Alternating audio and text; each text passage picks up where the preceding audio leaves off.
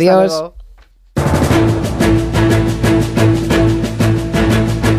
En Onda Cero, Julia en la Onda, con Carmen Juan.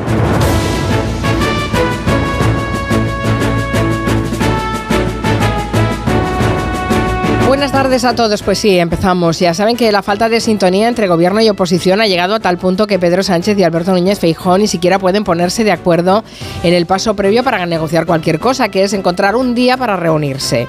Este lunes era la primera fecha que Moncloa ofreció al líder del PP para el encuentro, pero los populares han plantado al presidente del gobierno argumentando que necesitan conocer el orden del día de la reunión. Bueno, la realidad, según cuentan los varones del partido, es que Feijó quiere evitar a toda costa una foto ahora con Sánchez en plena ofensiva contra la ley de amnistía y la moción de censura en el Ayuntamiento de Pamplona. Esta tarde en el gabinete, a propósito de esta situación, vamos a reflexionar sobre los problemas de la falta de diálogo entre gobierno y oposición en una democracia como la nuestra.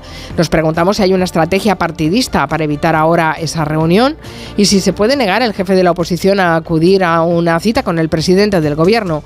Vamos a reflexionar sobre cómo se sobrellevan en política también las malas relaciones personales, si es que este es el caso.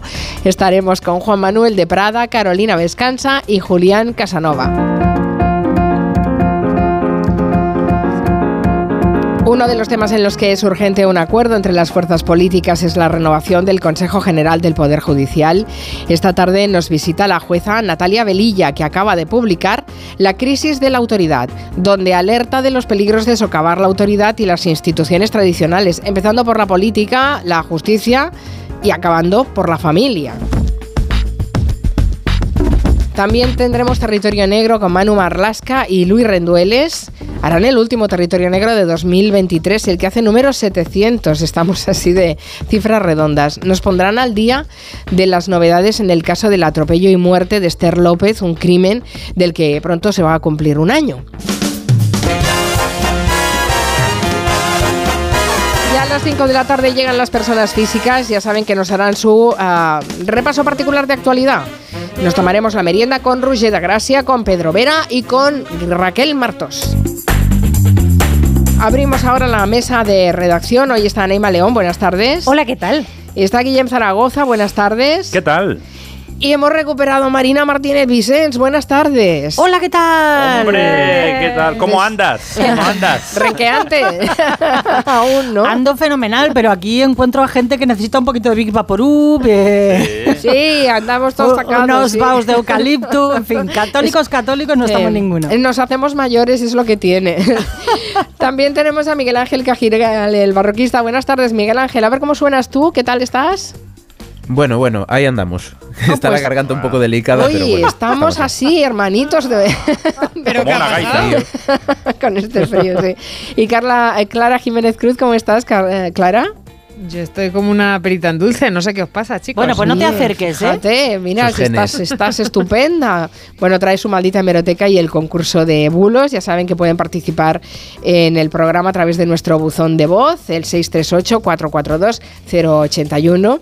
Y por cierto, aprovecho para recordar que aquí tenemos medio equipo, porque el otro medio equipo está viajando Sí. hacia San Sebastián, que mañana hacemos un programa especial sobre pesca sostenible. No se lo pierdan, después les contaré más detalles.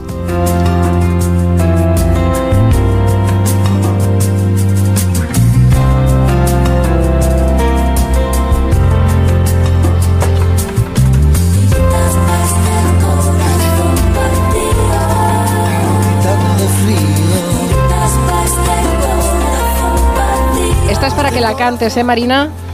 Voy. Ya lo ves que no hay dos sin tres, que la vida va y viene y que no se detiene y qué sé yo.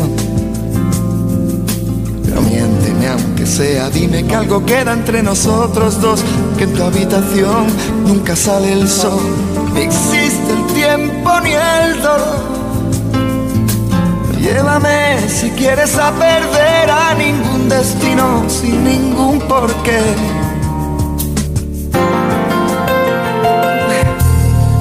Sé, mi corazón que no ve es corazón que no ¿La habéis cantado en algún karaoke esta canción? No, y en el coche. el Tengo a coche mis sí? padres fritos, años 90, finales de los 90, que íbamos y veníamos por España. Y tú cantando a Con un cassette de Alejandro Sanz que le dimos la vuelta 500.000 veces. Es que hoy cumpleaños. Aquí todo el mundo hablando de Brad Pitt, pero es que cumple 55 años Alejandro Sanz también. Oye, pues por ahí le anda. Brad Pitt tiene 60. ¿Quién me va a Sí, hombre. Cumpleaños gente buena hoy, ¿no?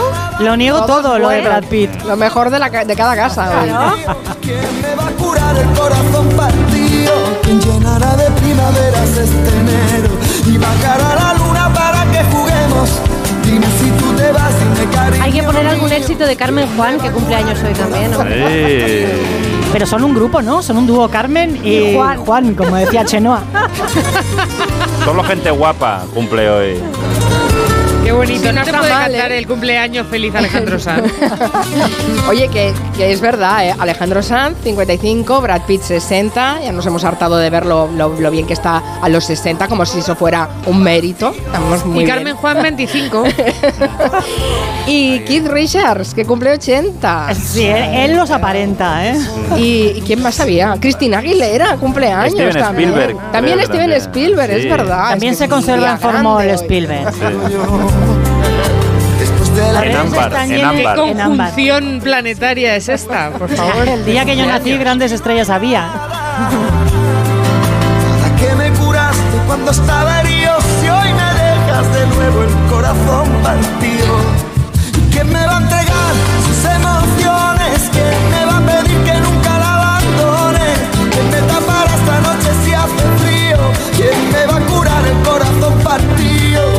¿Quién llenará de primaveras este enero? Y bajará la luna para que juguemos. Dime si tú te vas, dime cariño mío. ¿Quién me va a curar el corazón partido? Hoy están las redes llenas de memes con Brad Pitt, 60 años, yo con 46 y una, una piltrafa humana. Sí, sí. Bueno, es que 60 es un, sí, es un número así muy redondo, ¿no? Aparenta 59 Brad Pitt, ¿eh? por Sí, sí, sí. O 58. No se le puede llamar sexagenario, aunque lo sea. Esta canción es preciosa, ¿eh? La habéis interrumpido Muy mucho, bonita, pero es preciosa perdón. esta canción. Yo es que llevaba tres semanas sin interrumpir canciones, lo llevo todo dentro. Las incontinentes, sí, sí. Bueno, se mantuvo durante más de 70 semanas, 70 semanas en las listas de éxito de, de países como España, México, Argentina.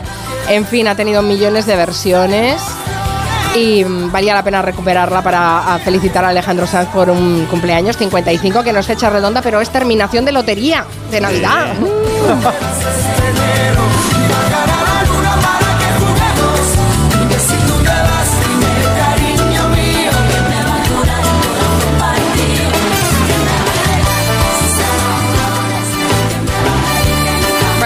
dejar ya Alejandro Sanz y ese corazón partido, que sigan ustedes cantándolo en casa porque es canción gusanito, de esa que no te la sacas de la cabeza una vez la oyes. Y abrimos el concurso de bulos de los lunes, ya saben cómo es la mecánica, aquí Clara eh, se busca una excusa y nos pone a prueba mm, dándonos tres titulares para que votemos a ver con- cuál nos parece que es el real, el auténtico. Y ya digo yo que hay dos que son publicado. bulos.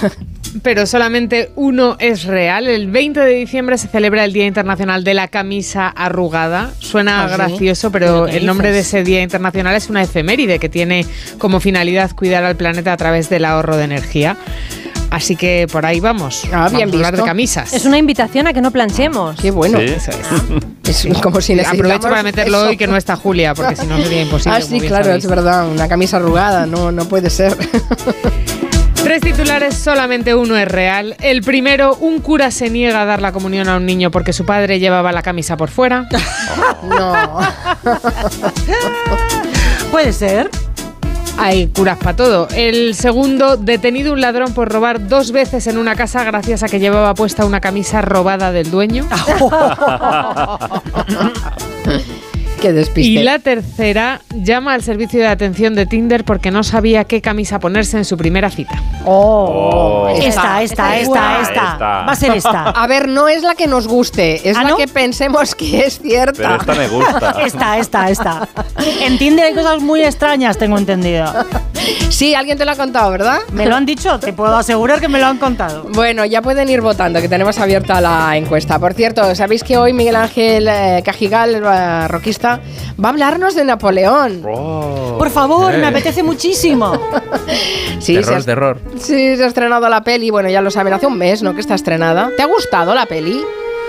A mí me ha gustado bastante, pero bueno, hay que insistir siempre en que es ficción, ficción histórica. Hablamos de eso, ¿no? Hoy.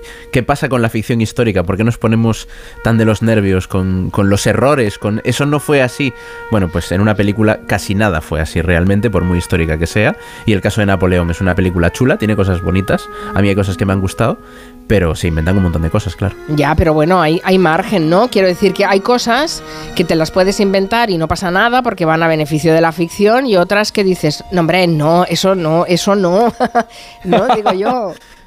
Sobre todo si te saca de la historia. Aquí la polémica evidentemente ha empezado en Francia. Sabemos que Napoleón es un personaje muy delicado porque es un personaje fundamental para la historia de Francia y al mismo tiempo un personaje que es casi el malo oficial de la contemporaneidad en Europa. Entonces en Francia ha habido historiadores que han dicho que Ridley Scott ha escupido en la cara del pueblo francés, que han representado... Es verdad que Napoleón sale como un personaje un poco especial. es un poco muy rarito. burdo el dibujo del personaje, ¿eh? Eh, Sí, es bastito, es muy, es muy, Jo- es muy Joaquín Phoenix, que le gusta mucho hacer este tipo de pe- personajes. Es el Joker con y muy poco sombrero Napoleón. raro. Sí. va un poco por ahí, va un poco por ahí. Sí, Mejor sinopsis imposible, ¿eh? también te digo. Sí, breve, breve y, a- y al pie, como dicen. ¿no? Bueno, está bien. Bueno, pues después hacemos un repaso, si te parece, de las principales imprecisiones históricas eh, de, de la película Napoleón. Pero que se deja ver, que está, que está muy bien y que mira. Bueno, es que le han echado mucha pasta, entonces ves con mucha facilidad y mucho gusto toda la recreación de la época. Ahora la historia no se sujeta, abarcan tanto además, Claro, eh, pero me que quedo- al final no te cuentan nada. Me quedo con la, con la, la primera consideración que hace Miguel Ángel eh, eh, Cajigal. A ver, a ver, es que es ficción. Tampoco nos podemos creer que vamos a aprender historia viendo una película. No, no, no, A pero ver, que es- tenga algún sentido, parece una línea cronológica, ¿no? Y ahora esta batalla, y ahora esta otra, y ahora conoce Josefina, y ahora le dice que no, y ahora le dice que sí. Eso es verdad. Eh, Ya está bien. Eso es verdad. Cuéntame Pero hay que recordar. Hay que recordar que Ridley Scott es el director que inventó en el cine el napalm romano. ¿Qué es en la eso? primera secuencia de en la primera secuencia de Gladiator, Perdón, eh, las, sí. trop- las tropas le prenden fuego a un bosque como si aquello fuera Vietnam y lanzan unos proyectiles de, de catapulta que vuelan como si fueran misiles. ¿Y qué ¿Quieres, quieres cientos de decir que en las catapultas no, no, no tiraban tan fuerte? Y no- Vale. y, no, dejaban una estela de humo por donde pasaban, a lo mejor, como si fueran un misil. O sea que ya sabemos que a Ridley Scott esto le gusta. ¿eh? Y no llevaban reloj Casio, ¿no? Los, los soldados tampoco. Uy, los gazapos míticos de esa peli. madre Ay, mía. madre mía, sí es verdad, es verdad, eh, Gladiator. Pero bueno, en fin, pero mira que con qué gusto la vimos y qué guapo estaba eh, A mí Russell me encanta, Crowe. sí. A mí me encanta esa película también. Bueno, ¿son de los que se marchan de los eventos públicos sin despedirse? Yo que Sí. sé, que... te- vale, vale, Marina, antes de saber o de que lo explique, ya has dicho que sí. Eh, tenemos una buena noticia si son de los que se van a la francesa o a la sueca, ¿no? ¿Cómo es? ¿A la francesa Sí. o a la sueca? A la española no. A la, española no, francesa, a la a la francesa. ¿verdad? Francesa. Sí, hacerse el sueco es otra cosa. Y la buena noticia es... Bueno, que hay un estudio que dice que las personas que se marchan sin despedirse ganan dos días al año. Lo contamos, Oh. lo publica la Universidad Australiana de New South Wales. Dice que durante el año tenemos unos 100 eventos sociales, abro paréntesis, me parecen muchísimos, eh, entre copeos, pica picas, cenas, comidas, cumpleaños, bodas, bautizos, encuentros informales, y en cada uno de ellos tardamos casi 30 minutos en despedirnos de todo el mundo. Total, si optamos por no despedirnos de nadie, vamos arañando todos esos minutos y sumados nos dan como resultado esos dos días en total. A ver, es verdad que quedas fatal marchándote de los sitios sin despedirte, pero... No. Bueno, bueno, bueno, vamos a contarlo. Pero a veces casi es mejor eso que decir adiós a todos, sobre todo si es un evento multitudinario, en una casa familiar, con mucha prole, y te toca despedirlos uno a uno. ¡Eh, niños! ¡Vamos! Tiffany, Heather, Cody, Dylan, Dermot, Jordan, Taylor, Brittany, Weasley. Bueno, también hay veces en las que es el anfitrión el que quiere que los invitados se vayan yendo, pero hay otras en los que es el invitado el que no sabe cómo escapar y poco a poco coges el abrigo, te desplazas al rellano, abres la puerta, ves que los anfitriones van sacando temas, miras el reloj, te desesperas y ya sabéis el porqué. Porque estás que te vas y te vas y te vas y te vas y te vas y te vas y no te has ido. Y así, dos días al año, despidiéndote.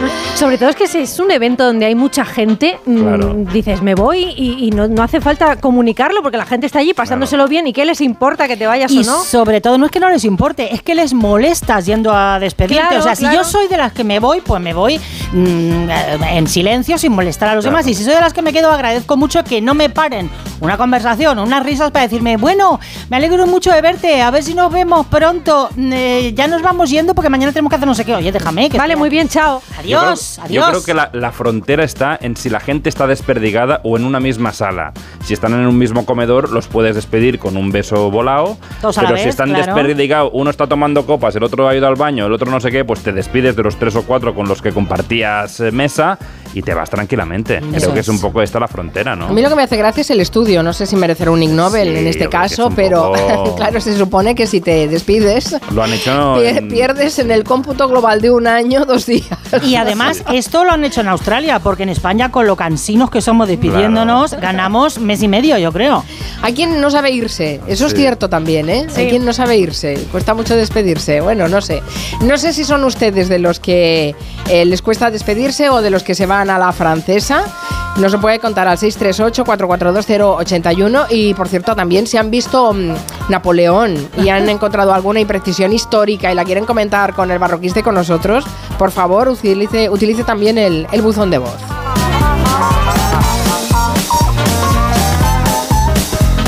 Estamos siguiendo muy de cerca la problemática que tienen los bomberos gallegos, que ya saben que han acampado en la plaza del Obradoiro hasta que se arreglen sus problemas, que son much- muchos. Eh, falta de personal, inestabilidad laboral y los salarios peores que sus compañeros del resto del país. ¿Los has visto, barroquista, por allí? Porque He lleva... pasado por allí, sí, sí, sí, allí están, sí, Bueno, efectivamente. pues son los bomberos comarcales, que es un servicio además que estaba privatizado y que ahora ha pasado a depender de la administración. Sin embargo, no han mejorado sus condiciones en absoluto, ¿no? Y lo que le piden es eso, que a las administraciones, que son las cuatro diputaciones de las cuatro provincias y la Junta, que se sienten a hablar con ellos para que les cuenten eh, lo que están sufriendo, ¿no? Hasta que eso pase y después de ya haberse manifestado, declarado en huelga desde el 15 de junio, mm, se han desnudado, han ido todos juntos a Santiago con la solidaridad de bomberos de toda España. Bueno, pues después de todo, ahora lo que hacen son guardias en el Obradoiro, están de día y de noche. De día le cuentan a la gente cuál es su situación y de noche pues eh, mantienen ahí el campamento. ¿no? Nos dice José Luis Pareja, que es uno de los portavoces del Comité de Huelva, que se sienten muy, muy arropados por la ciudadanía, que todo el mundo está comprendiendo muy bien su situación cuando se la cuentan, porque se les acercan para saber qué están reclamando. ¿no? Y básicamente son tres cosas. que se haga una valoración del puesto teniendo en cuenta las condiciones de trabajo y se retribuya en función a esa valoración, que se equiparen las condiciones de trabajo en las cuatro provincias tal y como exige la ley de emergencias y sobre todo que esa carencia de personal que arrastramos de las empresas privadas sea atendida de modo que permita aumentar las plantillas hasta un punto que garantice la seguridad mínima en emergencia. No puede ser que haya una emergencia y tenga que ir un, un efectivo sin pareja o que no haya el número suficiente para garantizar la seguridad de aquellos a los que van a salvar, ¿no? Así que, como creen que es absolutamente justo lo que piden, aguantan en el obradoiro por duro que sea, por frío que haya, por bolingas que salen de cenas de empresa que vayan a hacer por ahí un poquito el gamba. Hombre, debe hacer frío ahora, ¿no? Sí, sí, dice que tiene la suerte de que no está lloviendo, que hay anticiclón, pero que hace mucho frío por la noche, luego pasan las barredoras, las mangueras, y además no les han autorizado a tener tiendas de campaña, así que están durmiendo al, al Al raso. raso. Pero claro, eh, la causa lo merece, ¿no? Ellos que reclaman ese puesto fijo, como en el resto del país, un número suficiente de, de efectivos, y que el sueldo tenga en cuenta la peligrosidad, la disponibilidad y la exigencia física. En nuestro caso, eso no se tiene en cuenta y hace que nuestro salario, por ejemplo, el mío, que soy jefe de dotación, esté muy por debajo de un auxiliar administrativo. No puede ser que pretendan catalogar nuestro esfuerzo físico en un baremo de entre 0 y 10 y, y lo cataloguen como 3. Cuando a lo mejor a alguien que no se mueve de su silla le dan una catalogación de 4 o de 5. ¿no? De momento nadie les ha dicho nada de forma oficial, no les han dicho que los vayan a recibir, pero les hacen llegar la posibilidad de recibirlos el miércoles y están esperando a que alguien les confirme que eso vaya a suceder. Mientras tanto, también se quieren reunir con los candidatos a la presidencia de la Junta. De momento lo han hecho con el socialista Gómez Besteiro y esperan hacerlo con los demás. Clama al cielo lo de estos hombres, ¿eh? Sí, sí. Como el año que viene habrá, habrá elecciones, Eso es. se está barajando una cifra, una fecha próxima. No, no, no creo que sea muy mediados el, el 24, será a principios ¿no? del Sí. 24. Pero bueno, todavía no hay, no hay fecha, pero sí, sí, ya se, está, ya se está barajando esa convocatoria electoral. Vamos a la maldita hemeroteca, porque este fin de semana el Partido Popular y Vox han ido hasta Pamplona para manifestarse por el pacto del PSOE con EH Bildu, que ya saben que han hecho, van a presentar el día 28 una moción de censura para ah, quitar la alcaldía a UPN. Convocaba esa concentración UPN y el líder del PP, Alberto Núñez Feijóo, en la manifestación ha dicho que el PSOE ha perdido la dignidad porque le ha dado la alcaldía de Pamplona a los que asesinaron a compañeros de partido. sería incapaz de darle a un partido político que ha asesinado a mis compañeros la alcaldía de la capital de Navarra. Al PP no le gusta ahora que H. Bildu sea un partido que participe en los procesos democráticos. La verdad es que eh, no es la primera vez que se manifiestan de esta manera en contra de cualquier pacto o negociación con EH Bildu. A diferencia de lo que decía el Partido Popular hace unos cuantos años. Todo depende de si el Partido Popular gobierna en el gobierno central o no. Año 1998, semanas después de que ETA anunciara una tregua indefinida, pero cuando todavía ETA mataba, José María Aznar, como presidente del gobierno, que los que antes empuñaban las armas entonces ocupasen escaños. Tomar posesión de un escaño siempre es preferible a empuñar las armas. Bueno, eso lo decían hace 25 años y eh, ahora que se ha disuelto desde hace 10 años la organización terrorista ETA y no están matando, pues eh, se piensa diferente. Bueno, habrá que seguir el tema. Eh, sí, eh, además el día 28 hay la discusión de la moción de censura, será una de las grandes noticias del día. Un poquito de publicidad y enseguida les hablamos eh, de que se ha considerado un accidente laboral el haber fallecido después de haber recibido una carta de despido. En Onda Cero, Julia en la Onda, con Carmen Juan. En línea directa sabemos que un imprevisto nunca viene bien. En cambio, un buen ahorro, sí. Por eso este diciembre ofrecemos el mes de puertas abiertas de línea directa. Te bajamos hasta un 25% el precio de tu seguro de coche. Sí, sí, hasta un 25%. No te quedes fuera y cámbiate antes de que sea demasiado tarde. Ven directo a lineadirecta.com o llama al 917-700-700. El valor de ser directo. ¿Notas pitidos al dormir? Duerme sin ruidos con Sonofin Noche. Sonofin Noche con Ginkgo biloba que contribuye a una buena audición y melatonina para conciliar el sueño. Sonofin Noche de Pharma OTC. Una serie original de A3 Player. ¿Se acuerdan de la película esta de Vestida de Azul? Es que eso hace tanto tiempo. Después de Veneno, Sé que hay una historia ahí. vuelve el fenómeno internacional. Tú estás dando voz a mucha gente que nunca la tuvo, cariño. Vestidas de Azul, una continuación de Veneno, ya disponible solo en A3 Player. Con motivo del estreno de Vestidas de Azul, Ella es la veneno. disfruta gratis de Veneno durante tiempo limitado solo en A3 Player. ¿Tu hijo saca malas notas? ¿Se despista con facilidad? Prueba con The Memory Studio. The Memory contiene vitamina B5 que contribuye al rendimiento intelectual normal. Para exámenes, The Memory Studio, de Pharma OTC. Si juegas a la lotería estas navidades, no olvides asegurar tu premio en la guinda, la app de lotería que te ofrece el único seguro del mundo que te devuelve los impuestos del premio para que te lo lleves enterito. Solo para premios superiores a 40.000 euros. Juega con responsabilidad. Mayores de 18 años. Seguro ofrecido por Beco 1987. Más información en laguinda.app. En CEPSA todos nuestros clientes son de 10. Por eso seas particular o profesional, tenemos una promo de 10 para ti. Únete a CEPSA Go o a esta resa en CEPSA y te damos 10 euros de regalo de bienvenida. Y si ya eres cliente, ahorras 10 céntimos por litro en tus repostajes. Ven a CEPSA y llévate ya tus 10 euros. Consulta condiciones en CEPSA.es. Esta Navidad vive la magia, vive la bañeza, descubre la iluminada, sumérgete en sus calles, en sus comercios, vibra con su ruta modernista, degusta su deliciosa gastronomía. La bañeza, una perla escondida al sur de la provincia de León. Vive la magia. Su alarma de Securitas Direct ha sido desconectada. Anda, si te has puesto alarma. ¿Qué tal? Muy contenta. Lo mejor es que la puedes conectar cuando estás con los niños durmiendo en casa. Y eso da muchísima tranquilidad. Si llego a saber antes lo que cuesta, me la hubiera puesto según me mudé. Protege tu hogar frente a robos y ocupaciones con la alarma de Securitas Direct. Llama ahora al 900-272-272. Hoy en ahorrar es fácil con Iberdrola. ¿Cuánto se ahorra con placas solares? Hasta un 70% en la factura. O dicho de otra manera, en un año podrías comprarte una bicicleta nueva.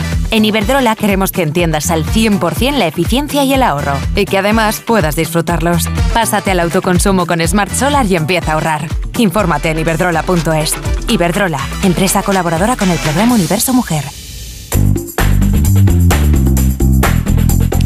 Ya les he contado que mañana tenemos un programa especial desde eh, San Sebastián, desde la Casa del Pescador de la Cofradía Itzasechea de Donosti, porque vamos a hacer un programa especial sobre pesca sostenible.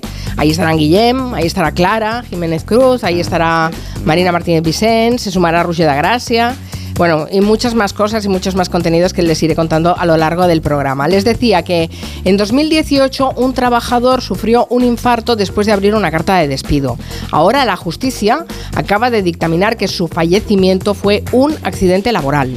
Era un camarero, tenía 53 años y estaba en su casa de baja por un accidente que había sufrido en el trabajo cuando recibió ese burofax con la carta de despido. Hay una cuestión, un nexo temporal, que es claro, a las 10 y cuarto recibe esa notificación y a las 10.30 existe un certificado de fallecimiento por parte de los servicios eh, de urgencia que acudieron a su, a, a su domicilio. Pasaron exactamente 15 minutos desde que este hombre firma la recepción del burofax hasta que se certifica la muerte. Fue fulminante.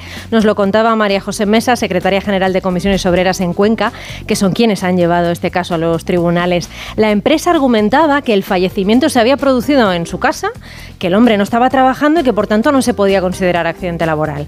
Pero el juez dice ahora en la sentencia que fue la propia empresa la que introdujo cuestiones laborales en casa, en el domicilio privado de este hombre, al enviarle el burofax, en vez de darle la carta de despido en el trabajo cuando se reincorporara.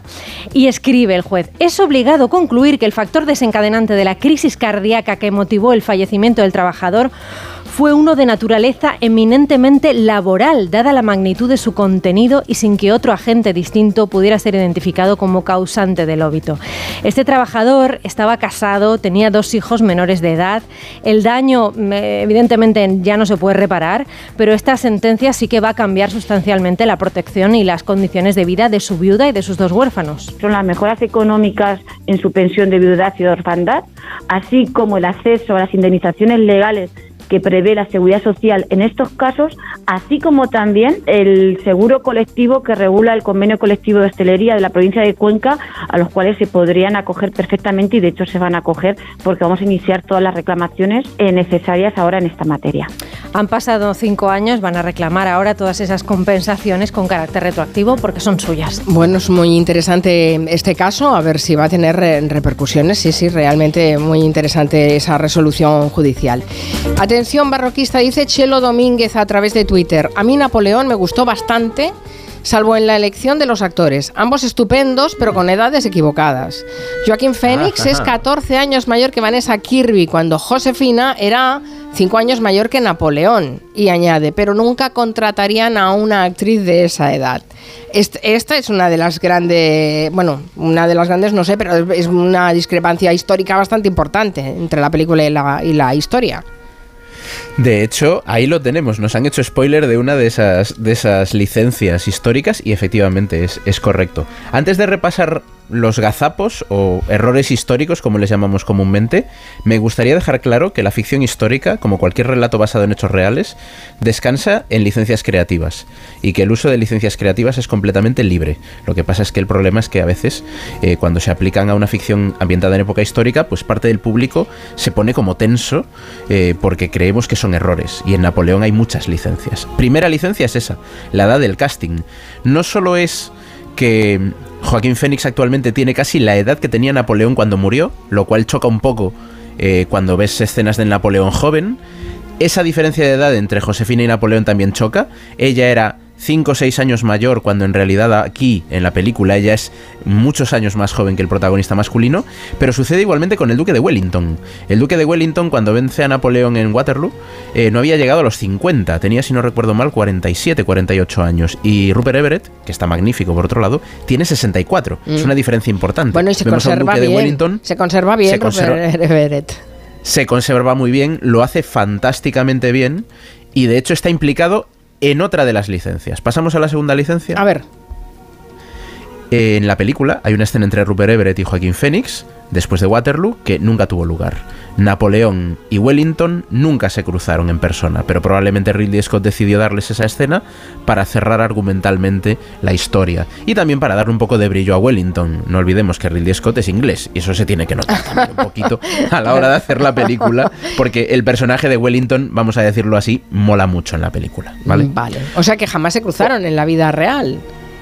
No, se verían de lejos como muchísimo en la batalla, pero no llegaron a departir. Ya, ya, ya. Otra licencia. A ver. El matrimonio y el divorcio entre Napoleón y Josefina tiene muchas licencias. Eh, a mí me gusta mucho el personaje de Josefina en la película. Vanessa Kirby está fantástica. Es lo mejor. Pero a, a mí, a mí me gusta muchísimo, me parece lo mejor, estoy contigo, Marina. Pero casi todo lo que cuentan de ella es, es mentira. O sea, es, es inventado, porque no sabemos tanto de ella. Ella en la película acep- acepta con cierto estoicismo el divorcio. Incluso llega ella a proponerlo o a mencionarlo. En la vida real ella ni lo mencionó. Peleó muy duramente para no dejar de ser emperatriz de Francia. También en la película se sugiere un trato violento de Napoleón hacia Josefina o una especie de relación tóxica. No existe ningún documento, ni indicio, ni nada que lo demuestre. Pudo ser. Es que le mete un esto es guantazo. completamente imaginado. Le mete un guantazo, efectivamente, que queda mucho a la actualidad actual eh, de, de la narrativa. No va mal desde el punto de vista narrativo, pero esto no es histórico. Esto simplemente es algo que se ha extrapolado. Claro, lo Creo que que pasa es- que en, es- en este caso el, el personaje de Napoleón sí que ha sido muy documentado, pero el de Josefina muy poco. Realmente tiene razón, se sabe muy poco de ella, aunque debió ser una mujer espectacular y de, y de armas tomar, ¿no? Pero sí Claro, se sabe mucho menos, así que ahí inventan. Y al final la película es una película de la intimidad conyugal de los emperadores, el emperador y la emperatriz.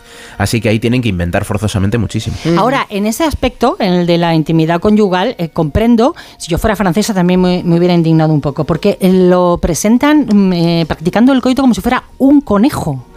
Quiero decir, es un ser absolutamente mm, a- atroz, eh, que no tiene la menor delicadeza. Yo no creo que hayan. po- O sea, parece un- que hay un poco de mala leche al dibujar un personaje así de tosco, incluso en su dormitorio, ¿no?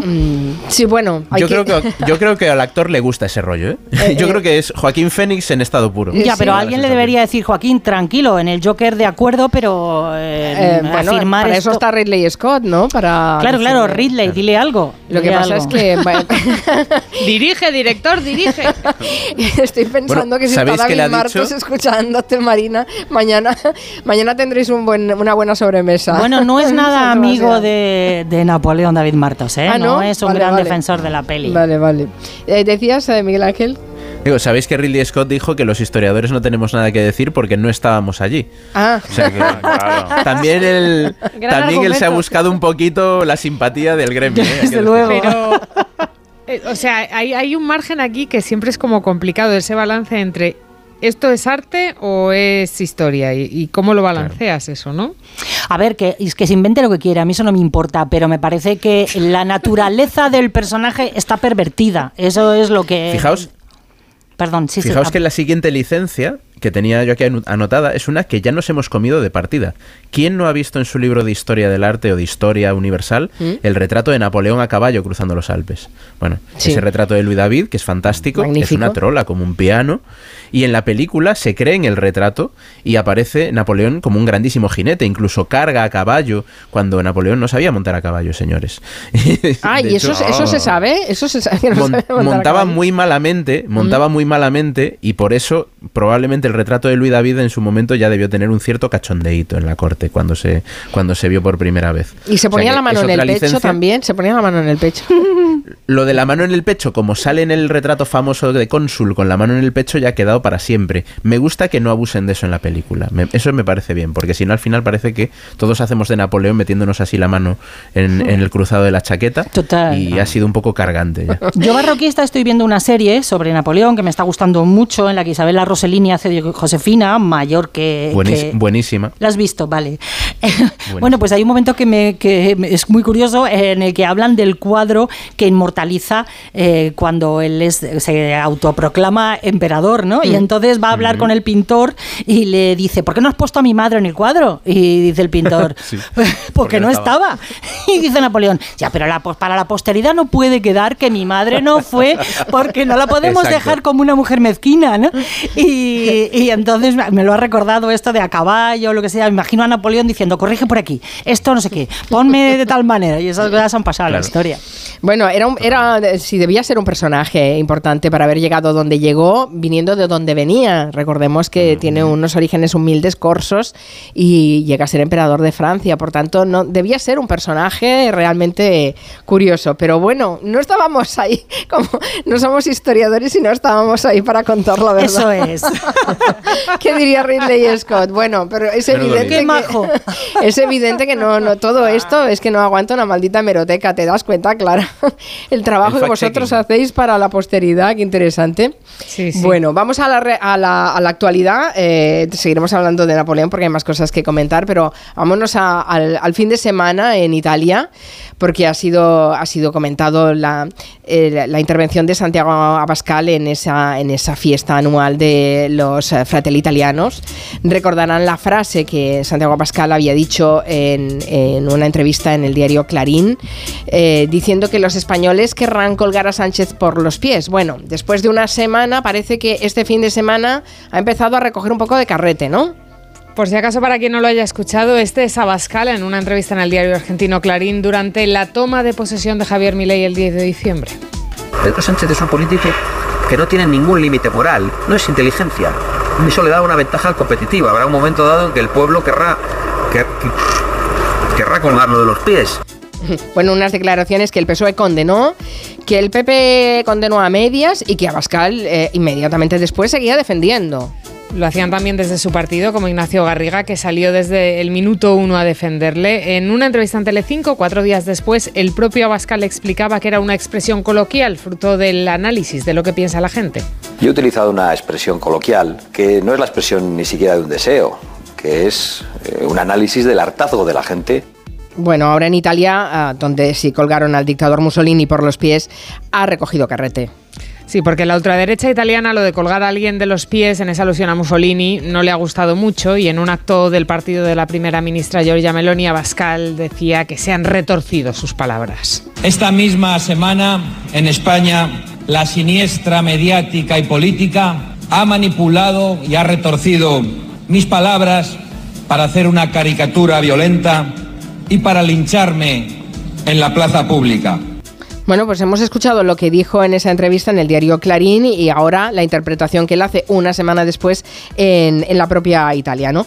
Mm, que dice que le han sacado de contexto, etcétera. Bueno, la fiscalía tiene que decidir si imputa un delito de incitación al odio tras la denuncia del PSOE por estas palabras de, Abascal. Para ahí se- sirve el fact-checking y tener la maldita hemeroteca a punto. Vamos a hacer una pausa y después os leo unas cuantas cosas que nos dicen los oyentes. De 3 a 7 en Onda Cero, Julia en la Onda. ¿Te lo digo o te lo cuento? Te lo digo. No me dejas escoger el taller que yo quiera. Te lo cuento. Yo me voy a la mutua. Vente a la Mutua y además de elegir el taller que quieras, te bajamos el precio de tus seguros, sea cual sea. Llama al 91 555 5555. Te lo digo o te lo cuento. Vente a la mutua. Condiciones en Mutua.es. Esta Navidad, nuestro equipo de campeones quiere seguir petándolo. Por eso te van a ayudar a encontrar tu dispositivo Samsung perfecto. Y es que por ser de mi Movistar tienes hasta 5 dispositivos Samsung. Smart TVs, smartphones, auriculares, con hasta un 40% de descuento para ti o para quien tú quieras. Te mereces una Navidad mejor. Infórmate en el 1004 tiendas o en movistar.es. Esta Navidad, Vision Lab te regala los cristales en monturas de todas las marcas. Elige tu montura de cualquier marca y te regalamos los cristales. Más info en visionlab.es. Tu radio.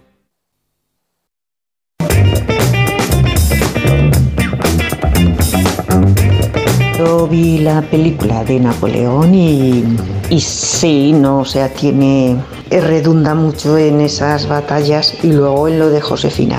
Josefina en la película ponen como que estaba muy enamorada de Napoleón, algo así, y no es cierto, no, estaba nada y le puso los cuernos. Le doy un 6, muy larga, eso también hay que decirlo, ¿eh? que ahora les ha dado por hacer películas largas y no hay quien lo soporte.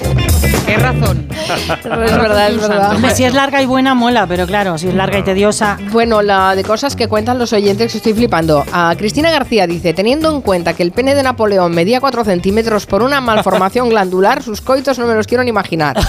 A ver, esto, esto, lo, esto es así. ¿Está contrastado? Está- exacto, esto que me cuentan es, Es que verdad. sobre, es que sobre ¿No estaban Napoleón se ha allí? Se ha investigado cualquier cosa, pero es verdad, no estábamos allí, no sabemos cómo se las ingeniaba. El de Fernando VII sí que parece que está documentado. Eh, sí, eh, sí. Que era todo lo contrario. Eh, sí, no entraremos en ese detalle ahora, si me lo permitís.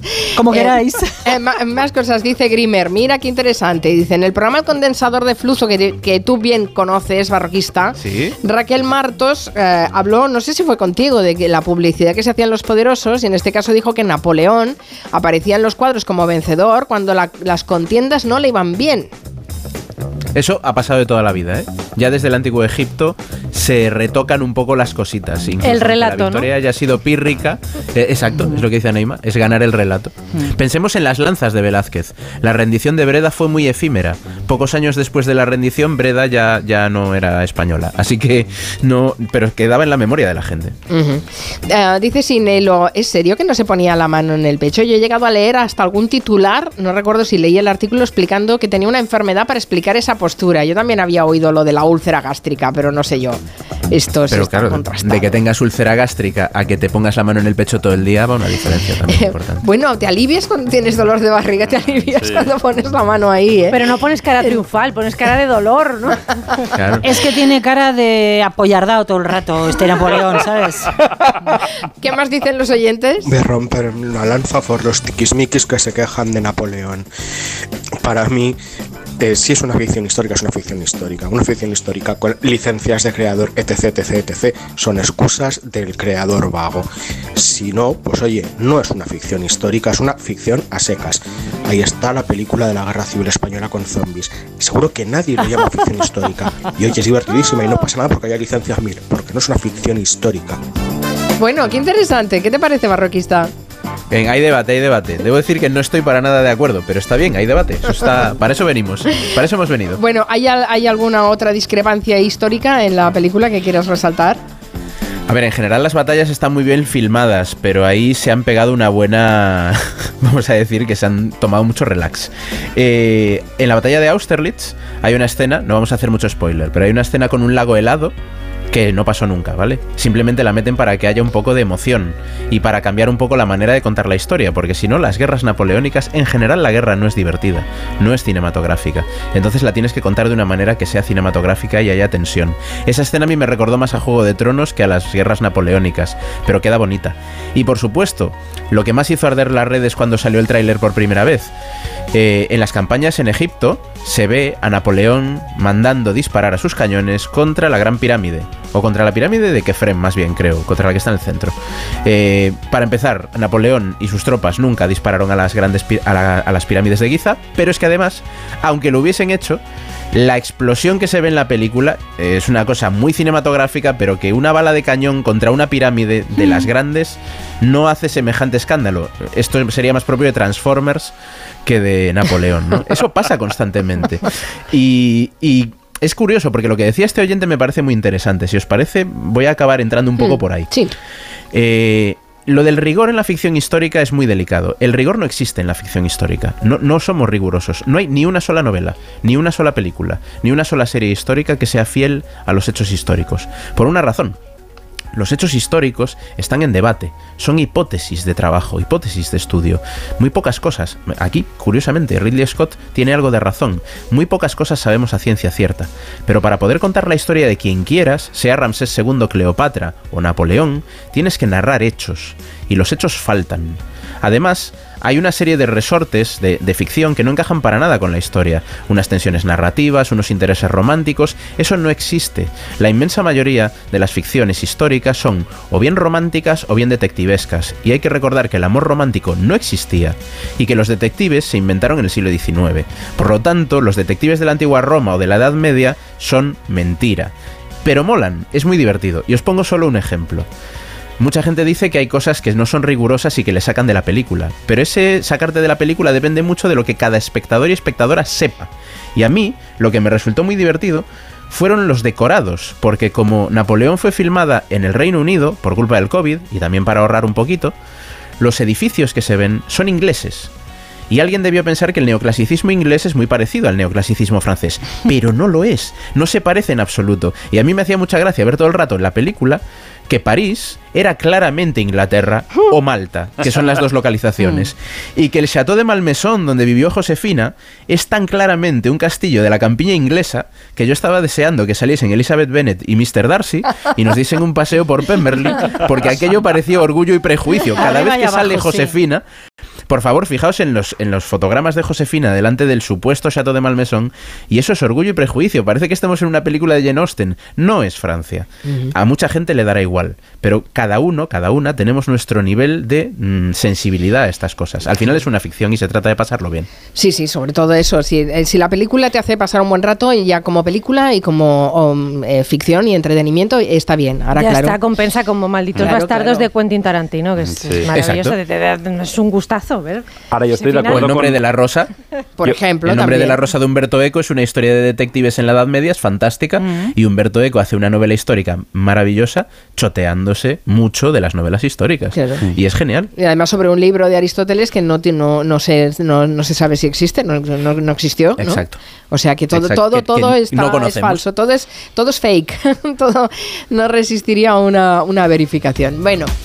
eh, vamos a hablar de perros, que ya saben que nos gustan mucho los animales. Bueno, desde hoy en Barcelona, los perros tienen que ir atados por la calle. Sí, y quien no lo haga se expone a pagar una multa de entre 100 y 2.400 euros en función de la raza del animal, de la zona de la ciudad y también de la situación en la que se encuentre. 100 euros de entrada para quien no lo lleva atado, 300 si se considera que además el animal se comporta de forma peligrosa, 600 euros si está en un área infantil y 2.400 euros si el perro es de una raza potencialmente peligrosa. A cambio, el Ayuntamiento de Barcelona ha habilitado 109 áreas de la ciudad en las que los perros pueden estar sin correa. Lo contaba la primera teniente de alcaldía de Barcelona, Laia Bonet. El 95,5% El 95,5% de las familias con perro tendremos una zona donde llevar a nuestro animal sin correa a menos de 10 minutos de casa. Y recordemos que en Barcelona hay más de 180.000 perros censados, más perros que niños menores de edad y que, como decía Laia Bonet, cada propietario de perro podrá disfrutar de una de estas zonas de uso compartido a menos de 10 minutos caminando de su domicilio. O sea, los perros atados por la ciudad de Barcelona y está bien el dato que recordemos que es una ciudad que no sé si pasa en muchas otras ciudades españolas, pero hay más perros censados sí, sí. que niños menores en la ciudad de Barcelona. Hablando de niños, al final se ha, se ha recuperado el, el- el niño Jesús del nacimiento de San Vicente de Raspech en, en Alicante, lo habían secuestrado y pedían un rescate, ¿no? Sí, colgaron en TikTok el vídeo de cómo robaban esa figura, la metían en el maletero de un coche y pedían el rescate. 2000 y le- se lo pedimos a la policía local de San, de San Vicente de Raspeix, porque no cuida bien al niño Jesús. Bueno, salen con capuchas, con la cara tapada, el niño Jesús La voz distorsionada, La- sí, No sí. se entiende nada, lo que piden es 2.000 euros a la policía. Era una escena más propia de Torrente. Totalmente. Bueno, lo que ha hecho la policía, la. Guardia Civil en este caso, es detenerles en muy poquitas horas, lo contaba Carlos Sánchez Era, subdelegado del Gobierno en Alicante. Son personas jóvenes, dos jóvenes, se he puesto a disposición, están en las dependencias de la Guardia Civil, por tanto están detenidos y, y se pondrán de acuerdo a la denuncia presentada por el Ayuntamiento. Y volver a lamentar y por favor eh, eh, sí que es un mensaje a, a toda la ciudadanía que este tipo de actuaciones no se pueden tolerar. Pero Muchas ¿con qué, risas, ¿con qué no. cargos los detienen? Eso es, es curioso, ¿no? Bueno, no ha trascendido todavía, no han aclarado los cargos exactos, pero están ya los dos en manos de la justicia. Son dos chavales de 19, 21 años de allí de San Vicente y parece ser que les han reconocido, a pesar de esa voz distorsionada, porque dicen las, las autoridades que la colaboración ciudadana ha sido fundamental para detenerles y el niño Jesús ha sido recuperado y ya está puesto de nuevo en el, en el pesebre. Qué manía les, les ha cogido, porque el año pasado también tuvimos Sí. que contar la noticia de un secuestro con, re- que pedían rescate En también. Barbera del Vallés, sí. De otro, de otro niño Jesús. Que no cunda el ejemplo, por favor, favor. que ahora no se convierta en una moda de TikTok esto. Eh, vámonos a Argentina un ratito, porque eh, mm, con el gobierno de Javier Milei en Argentina eh, ya se ha conformado, de hecho ya ha hecho públicas sus primeras medidas y podemos tirar ya de la maldita meroteca. Sí, algunas de esas medidas son, por ejemplo, no renovar los contratos laborales públicos de menos de un año, suspender la publicidad institucional del gobierno a los medios durante un año, reducir las ayudas al transporte y a la energía, congelar los sueldos, en fin, cosas que afectan a los ciudadanos argentinos, aunque en campaña decía Milei que las reformas no las iban a pagar los ciudadanos, sino los políticos. Yo antes de subir un impuesto me corto un brazo. Pues no parecen mucho medidas que vayan a afectar solo a, a eso que Milei llamaba la casta, ¿no? ¿Qué más? Bueno, también ha devaluado el peso argentino frente al dólar en más de un 50% y su primera reunión ha sido con el gobierno chino para renovar el acuerdo de intercambio de divisas entre ambos países. Todo esto, aunque Milei dijo en campaña que no iba a negociar con comunistas. No hago transacciones con comunistas. Aunque sea la segunda superpotencia mundial. No me importa. Digamos, yo no negocio mi moral a cambio de dinero. No solo lo está negociando, sino que su gobierno se ha reunido ya, ya con una delegación china. Efectivamente, igual es que ya no considera comunistas a los chinos, que también podría ser. La última de la que vamos a tirar de meroteca no es tan política, pero este domingo se celebraron elecciones en el equipo de fútbol argentino Boca Juniors y Milei, como asociado al club, fue a votar. Y claro, eso ha hecho que haya quien le recuerda lo que decía en 2018, que decía que era anti-Boca y que cuando juega el Boca contra el River, el clásico argentino siempre apoya al River. Ahí me dice anti-Boca. Y de hecho, cada vez que, por ejemplo, juega Boca contra River, hincho por River. Bueno, pues Pero Javier luego- Milei ya se ha contradicho bastante, ¿no? Nombre de palabra, ¿eh? En este, bueno, primeros días de presidencia argentina y iremos contando ya cómo les va a los argentinos. Me estoy riendo porque estoy viendo a través de Twitter que Cristina García nos ha colgado lo que posiblemente sea un meme, que es una foto de Napoleón con una cara como la ha definido antes Marina. ¿Cómo has dicho, Marina? Que tiene la que, Que está apoyardado. apoyardado. Y, la, y, la, y el lema, el eslogan que aparece es cuando te has comido una fuente de croquetas y tu mujer te dice, pues ahí tengo un arroz con leche. y de verdad lo voy a retuitear porque es que es graciosísimo aplicar esta A Napoleón. este bocadillo a Napoleón, ¿no? Es, es fantástico. Bueno, llegamos al final. Ah, mañana con Clara, Guillem, Marina os reencontraréis en Sí. San Sebastián con el barroquista. Os podéis reencontrar antes si vais esta tarde a Ourense que presentas el libro, otra historia de la arquitectura. Dinos dónde y cuándo, a ver si se acercan los oyentes. Allá me voy ahora mismo a Ourense, ciudad preciosa, por cierto, librería Eixo a las siete y media. Ahí estaré presentando el libro y firmando. Pero, pero tú sabes, barroquista, que se rodará en la campiña inglesa. Tu, prese- tu presentación. Eso espero, eso espero. ¿Qué más da? campiña. Todo es relativo. Además, si no vamos a estar ahí. Lo podemos Tengo- contrastar. No quiero La yo que hemos pero es liado. que tengo un concurso de bulos por aquí. ¡Ay, es verdad! Pues sabes que no tengo tiempo. Te esperas un momento después de las noticias y lo resolvemos. Se me ha olvidado. Qué líos llevamos hoy, en fin. Eh, gracias, Miguel Ángel, que vaya bien. Noticias de las 4, después volvemos. 5, las 4 en Canarias. Trabajo, casa, ducha, cena, cama. Salir de trabajar con el piloto automático no tiene pérdida, aunque pensándolo bien, sales perdiendo. Te pierdes conversaciones, te pierdes risas, te pierdes lo que sucede a tu alrededor. Salir de trabajar con el piloto automático es el camino fácil. Muchos lo siguen, otros, y cada vez somos más, preferimos seguir la brújula para no perdernos nada. La brújula con Rafa La Torre. Toda la actualidad de lunes a viernes desde las 7 y siempre que quieras en la web y en la app. Onda Cero, tu radio. Tenemos a los oyentes revolucionados porque no hemos resuelto el concurso de bulos de la primera hora. Esto no puede ser. ¿eh? Normal. normal, normal. Vamos a recordar cuáles eran los tres titulares. Bueno, a esta hora, la más votada. Un cura se niega a dar la comunión a un niño porque su padre llevaba la camisa por fuera, 35,8% de los votos. No es la real. Ah, sé no. qué curas Vaya. tratan Por ustedes. sorpresa. La segunda más votada llama al servicio de atención de Tinder porque no sabía qué camisa ponerse en su primera cita. 34,6% de los votos. Es la que nos ha gustado. No es la real, No. tampoco. Fallamos. Han pencado una mayoría de los oyentes. Hay un 29% de los oyentes que han acertado. Era la segunda. Detenido un ladrón por robar dos veces en una casa gracias a que llevaba puesta una camisa robada del dueño. Ay, pobre. Así Hemos es, ocurrió. No, no se crean que esto es Kansas City, ¿eh? 2015, Cataluña. ¿Ah, sí? Los Mossos de Escuadra detuvieron a un presunto ladrón por dos robos en una misma casa de Girona porque el propietario lo pilló infraganti y lo retuvo la segunda vez constatando que llevaba puesta una camisa suya que le había robado la primera vez. Bueno, al menos era consecuente. claro, le bueno, gustó pues y dijo, voy a por más. Está bien. bueno, gracias, Clara Jiménez Cruz. Hasta mañana. Hemos fallado. el Mañana nos vemos por- Donosti. Exacto. Mañana recuerden que tenemos un programa especial desde San Sebastián. Lo hacemos desde la Casa del Pescador de la Cofradía Itzasechea de Donosti. Vamos a hacer un programa hablando de la pesca sostenible. Va a estar Gallego también, José Luis Gallego, nuestro eh, medioambientalista. Y también estará Pablo González Batista, que no sé si en su manual de instrucciones nos va a enseñar a pescar o no sé, porque en fin, nos sorprenderá.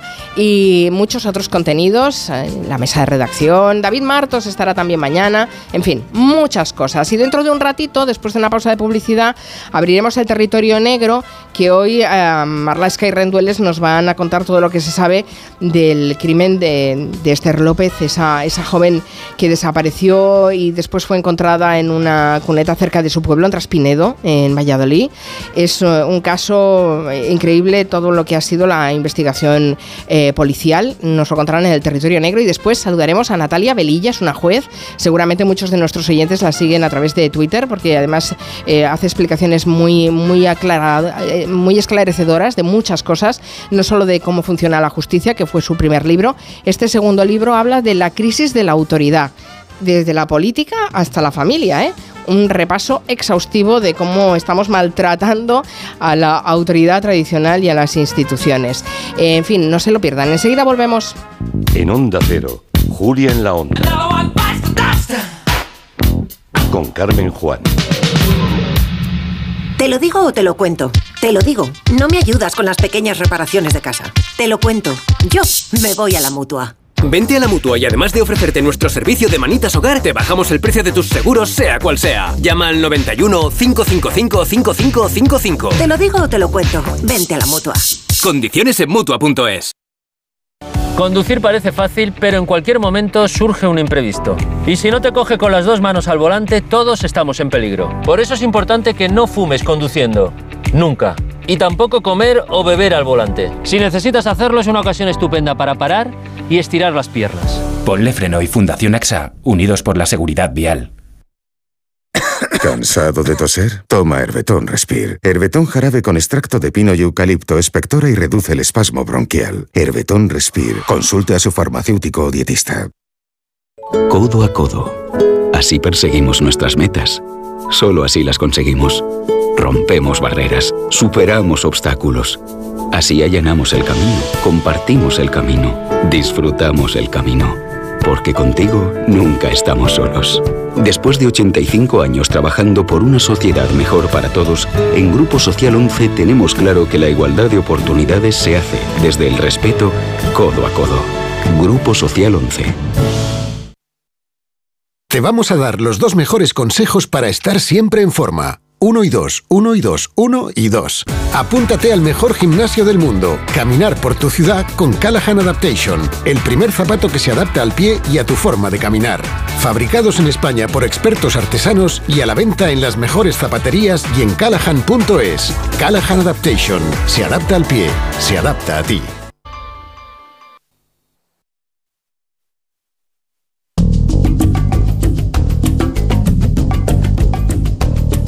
En Onda Cero, Julia en la Onda. Con Carmen Juan. Es el momento de abrir el territorio negro. Les vamos a, a, contar todos los detalles que ya conocemos del atropello y muerte de Esther López. Fue un crimen que de hecho aún no se sabe quién lo cometió. Eh, recordarán que el cadáver de Esther López, una mujer de 35 años que desapareció el 13 de enero de 2022, una noticia de uno de los primeros crímenes de ese año, fue encontrado después el 5 de febrero, o sea, pasó bastante tiempo hasta que la encontraran en una cuneta cerca de su pueblo, Transpinedo, en la provincia de Valladolid. Hay un vecino y amigo de su familia Oscar, investigado por el caso, que tiene muchas respuestas, pero algunas preguntas todavía por resolver. Vamos a repasarlas en lo que es el, el último territorio negro del año. Manu Marlasca, buenas tardes. ¿Qué tal? Buenas tardes. Y Luis Rendueles, buenas tardes. Presente, buenas tardes. Y además, territorio número 700. es que solo de pensarlo. Solo de, solo de pensarlo da vértigo, sí. Sí, sí, verdad, sí. pero madre mía, tanto crimen. Y todos, y todos los habéis contado aquí. Y los que sí. no habéis contado, o sea que es, es terrorífico. Bueno, um, vamos a contar lo que, lo que sabemos y las dudas que todavía hay con respecto a este caso, porque el viernes pasado la jueza dejaba en libertad a Óscar, este amigo de la familia de Esther López, que está siendo investigado por su desaparición y muerte. ¿Y qué va a ocurrir ahora? La jueza decidió también el viernes que tiene que comparecer cada lunes, todas las semanas, ante la Guardia Civil o ante el juzgado. Hoy tiene creo que hasta las 8 de la tarde para ir a firmar. Y le ha prohibido salir de España. Oscar es el único ya investigado por el caso, después de que la Guardia Civil fuera descartando a media docena de personas más desde que Esther desapareciera aquella noche del 12 al 13 de enero de 2022. La investigación de la Guardia Civil, decías, ¿qué va a pasar ahora? Pues la investigación de la Guardia Civil está prácticamente concluida y ahora es la defensa de Óscar la que podrá aportar pruebas o peritajes para tratar de llevar la contraria o al menos ponerla en duda. ¿no? Óscar pide que se investigue a otras personas, especialmente un hombre con el que Esther tenía una relación intermitente, aunque esa investigación ya consta en el sumario. Después de todo esto se acabará la instrucción del caso y casi con toda seguridad se sentará Óscar en el banquillo por la muerte de Esther, al menos por haberla atropellado. Aunque tendrá que probarse. Vamos con lo que es seguro en, en este caso, todo lo que se ha recogido en esa investigación y cosas que incluso el acusado admite. Sí, sí, sí, es cierto que hay cosas... Eh, eh que en la que están todos de acuerdo, ¿no? Aquella noche, esa noche en la que desaparecería, Esther se queda se queda a solas con Óscar y con otro vecino, otro amigo del grupo que es conocido como Carolo. Ven ganar al Real Madrid contra el Barcelona en una Supercopa, toman cervezas, se van a un descampado a las afueras del pueblo y en torno a las 3 y 19 de la madrugada se van los tres en el coche de Óscar.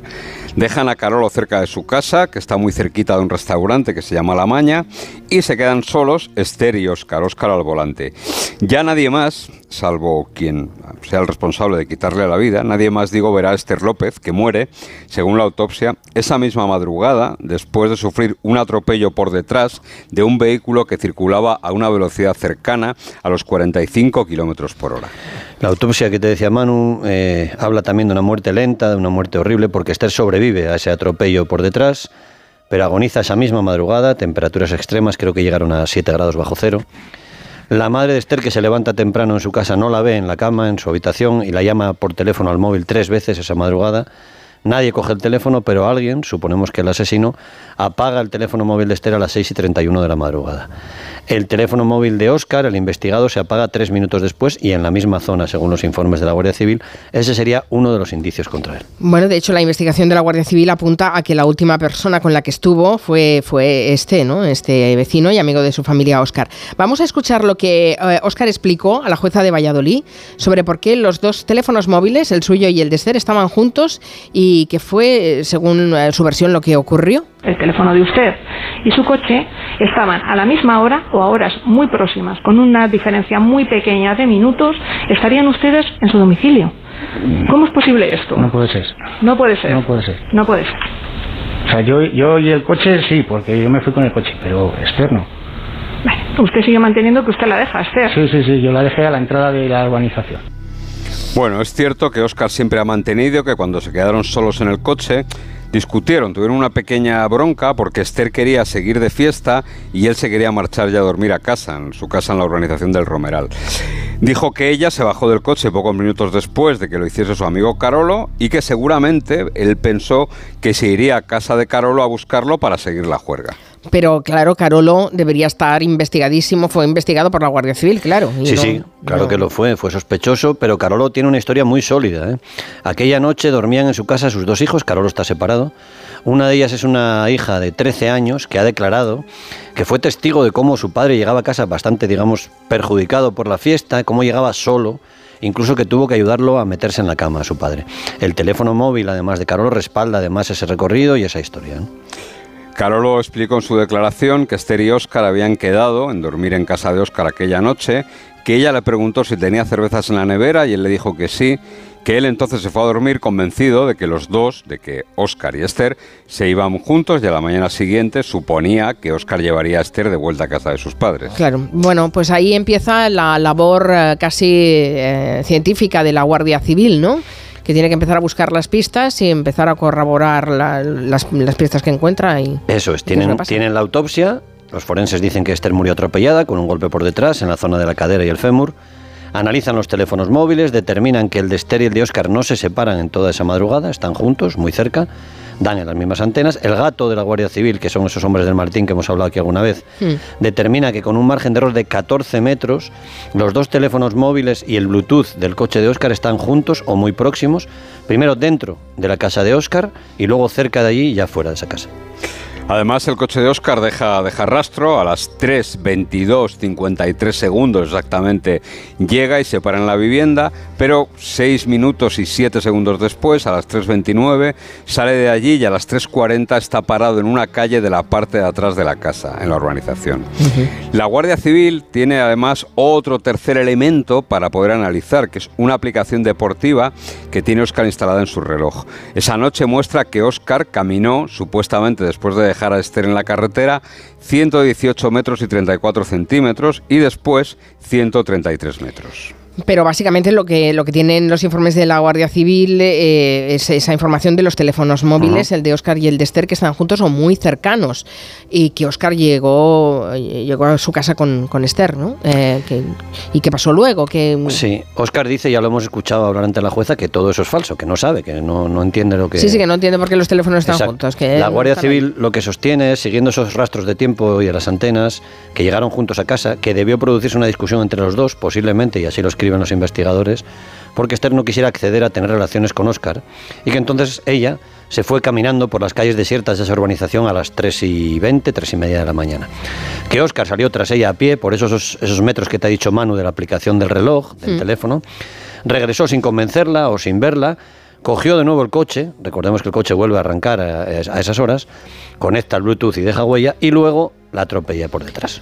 Bueno, fuera Oscar o no, eh, lo que parece bastante evidente es que eh, Esther no murió por ese atropello. Hemos dicho que la atropellan por detrás a un, un coche a una velocidad de unos 45 Ajá. kilómetros por hora, que, que puede parecer lento, pero, hombre, es suficiente como para que te haga mucho daño. Pero no la mata, Mm. pero la deja gravemente herida. Mm, Eso es, con un fémur dañado.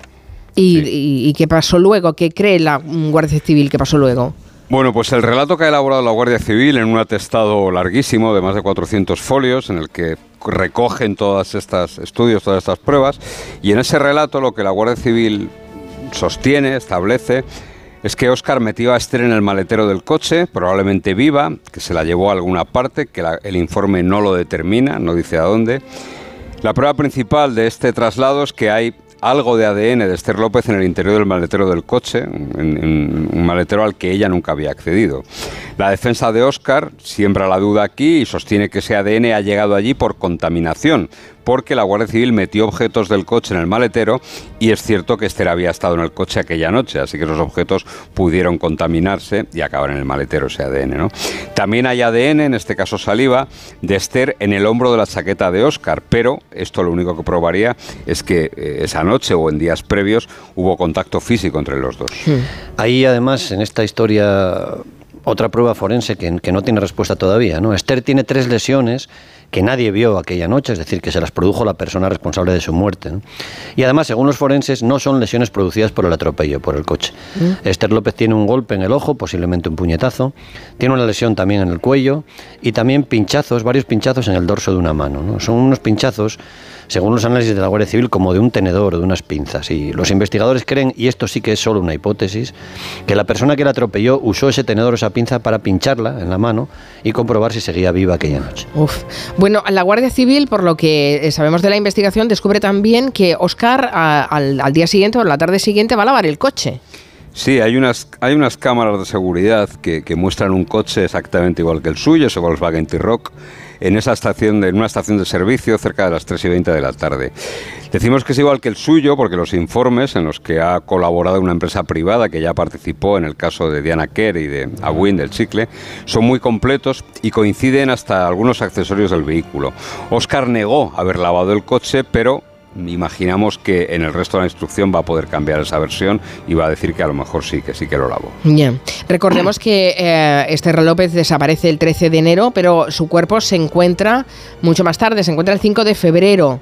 Eh, y supongo que do- dónde se encuentra y cómo se encuentra también da información a la Guardia Civil. Claro, una cuneta cercana al, al lugar de la desaparición. Los análisis del equipo de reconstrucción de accidentes de tráfico de la Guardia Civil, digamos que son la élite, hacen seis, ocho casos al año para que nos hagamos una idea, son concluyentes. Ellos dicen que Esther fue atropellada de forma intencionada, pero no en el lugar de la carretera donde apareció ni cerca de allí.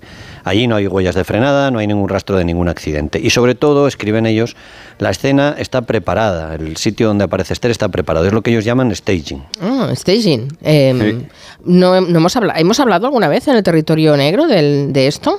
Hemos hablado de, su significado y de lo que es, pero no habíamos utilizado el término nunca. Staging es escenificar, poner en escena, montar una teatralización. Recordad el caso de, de Débora, de esa chica de Vigo, que, cuyo Mm. cadáver apareció, un crimen que todavía sigue sin resolver, pues también hay un poco aquí de escenificación. ¿no? Hay varios criminólogos, uno de ellos el pionero Robert K. Ressler del FBI, describieron este staging como esos intentos de algunos asesinos por fabricar artificialmente escenas del crimen falsas con la única intención de despistar a los investigadores. En los informes a la jueza, la Guardia Civil cita expresamente a Ressler, eh, que es el- la persona que inspiró, digamos, el silencio de los corderos. La escena, cuentan, fue preparada por el autor del crimen, que dejó a Esther en esa cuneta para alejar sospechas del verdadero lugar y del verdadero autor. La teoría de la Guardia Civil es que solo hace staging un autor que conozca a la víctima de antes, que pueda ser vinculado con ella. ¿no? Un autor desconocido, dicen, no se complicaría tanto la vida. Hay un dato más sobre esa escena. Esther está tumbada boca abajo, con la cabeza inclinada hacia un lado, digamos, y a su lado se ha colocado el bolso de pie, como estaría un bolso en un escaparate, ¿no?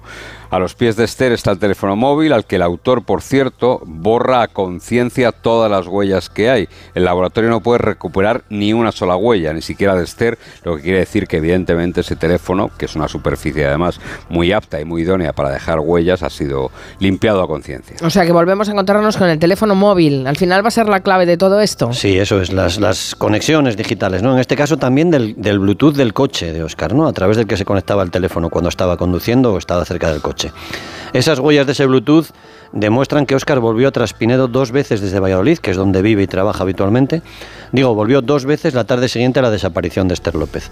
Él dice, ha contado a la jueza, que fue a limpiar una colilla de un porro de su casa porque sabía que su padre iba a pasarse por el chalet esa tarde y no quería que lo vieran. El caso es que, fuera por eso o por otro motivo, Oscar volvió una de las veces sin su teléfono móvil.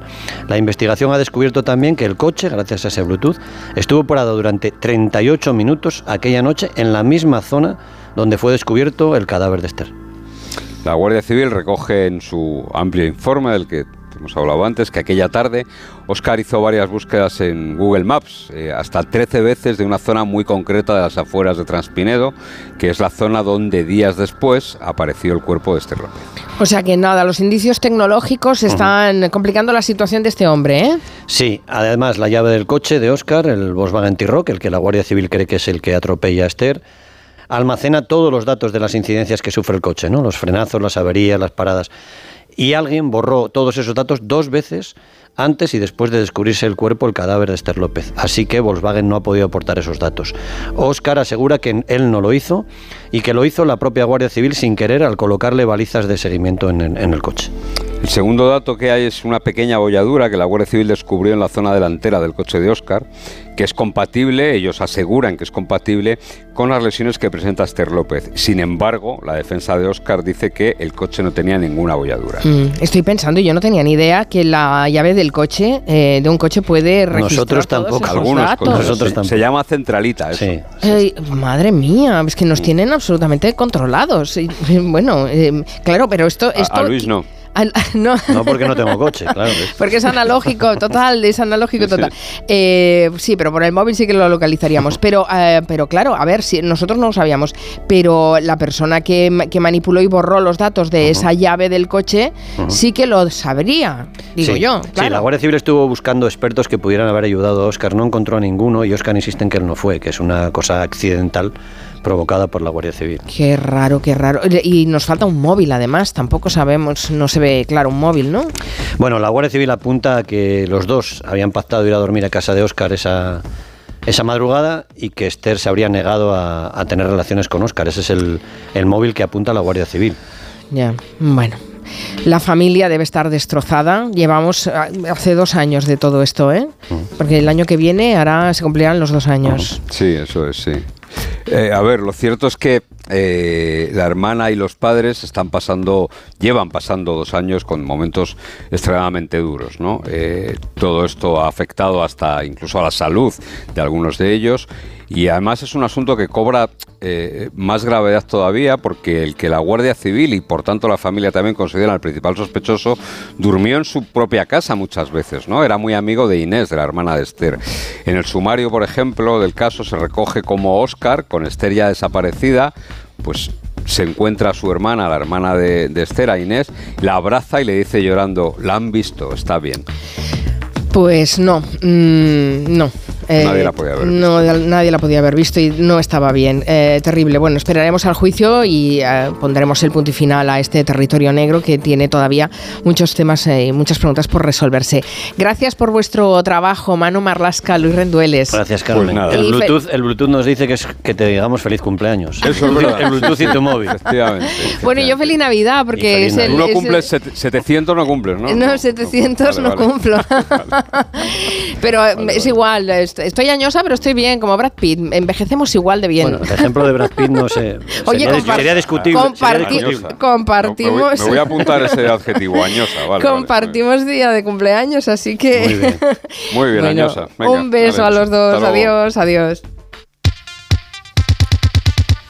Y un consejo de la mutua que nos traerá Guillem Zaragoza. Claro, un, mira, si te vas a la mutua, te van a dejar elegir el taller que tú desees y además te van a bajar el precio de cualquiera de tus seguros, sea cual sea. Es muy fácil, tienes que llamar al 91 555 5555. ¿Te lo digo o te lo cuento? Vete a la mutua. Condiciones en mutua.es. En Onda Cero, Julia en la Onda, con Carmen Juan. ¿Qué, qué es lo peor de las redes sociales? Estar enganchada a la pantalla. Que nos bombarden con notificaciones todo el día. Los comentarios de haters. El ciberacoso. Las fake news. Pero ¿sabes qué es lo mejor? Que podemos cambiar las cosas. Demostremos que también somos capaces de usar las redes sociales con cabeza. Si tú también quieres formar parte del cambio, regístrate en Efecto 1000 y sube tu vídeo. Nosotros ya formamos parte de la generación 1000. La generación que usa las redes sociales con cabeza. Entra en efectomil.org. Un proyecto de la Fundación A3 Media con la colaboración de la Fundación Telefónica. No necesitamos mucho para hacerle sentir a alguien que no somos muchos, que somos uno. A veces basta un segundo, una conversación, una palabra, un solo gesto, una oportunidad. A veces basta una mirada para hacernos sentir uno más, iguales, para hacernos sentir a todos que estamos en el mismo barco. A veces hace falta solo un segundo. Si en tan poco tiempo se puede conseguir tanto, piensa en todo lo que hemos logrado en 85 años. 11, 85 años son solo el principio. En línea directa sabemos que un imprevisto nunca viene bien. En cambio, un buen ahorro, sí. Por eso este diciembre ofrecemos el mes de puertas abiertas de línea directa. Te bajamos hasta un 25% el precio de tu seguro de coche. Sí, sí, hasta un 25%. No te quedes fuera y cámbiate antes de que sea demasiado tarde. Ven directo a lineadirecta.com o llama al 917-700-700. El valor de ser directo. Su alarma de Securitas Direct ha sido desconectada. Anda, si te has puesto alarma. ¿Qué tal?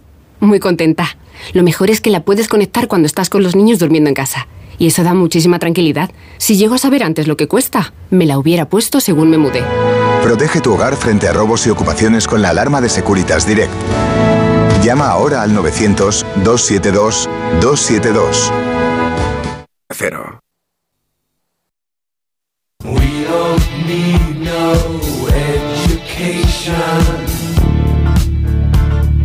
En Onda Cero, Julia en la Onda,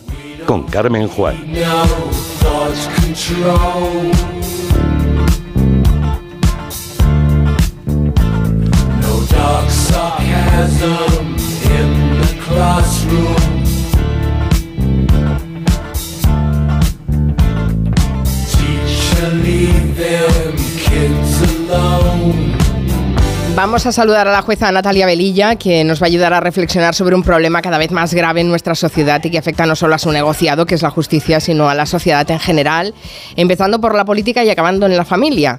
Vamos a hablar de la crisis de la autoridad, así se titula precisamente su último libro. Si con el anterior libro de la juez Velilla, así funciona la justicia, aprendimos muchas cosas del sistema judicial, con este vamos a darnos cuenta de muchas cosas que no funcionan en nuestra democracia. Natalia Velilla, buenas tardes. Hola, buenas tardes. Te he copiado la idea y empezamos con esta canción de Pink Floyd, igual que, que Natalia empieza el libro, que dice que no necesitamos ninguna educación, no necesitamos ningún control de pensamiento. Bueno, el propio Roger Waters reconoció que le escribió en un momento de ánimo muy bajo de su vida.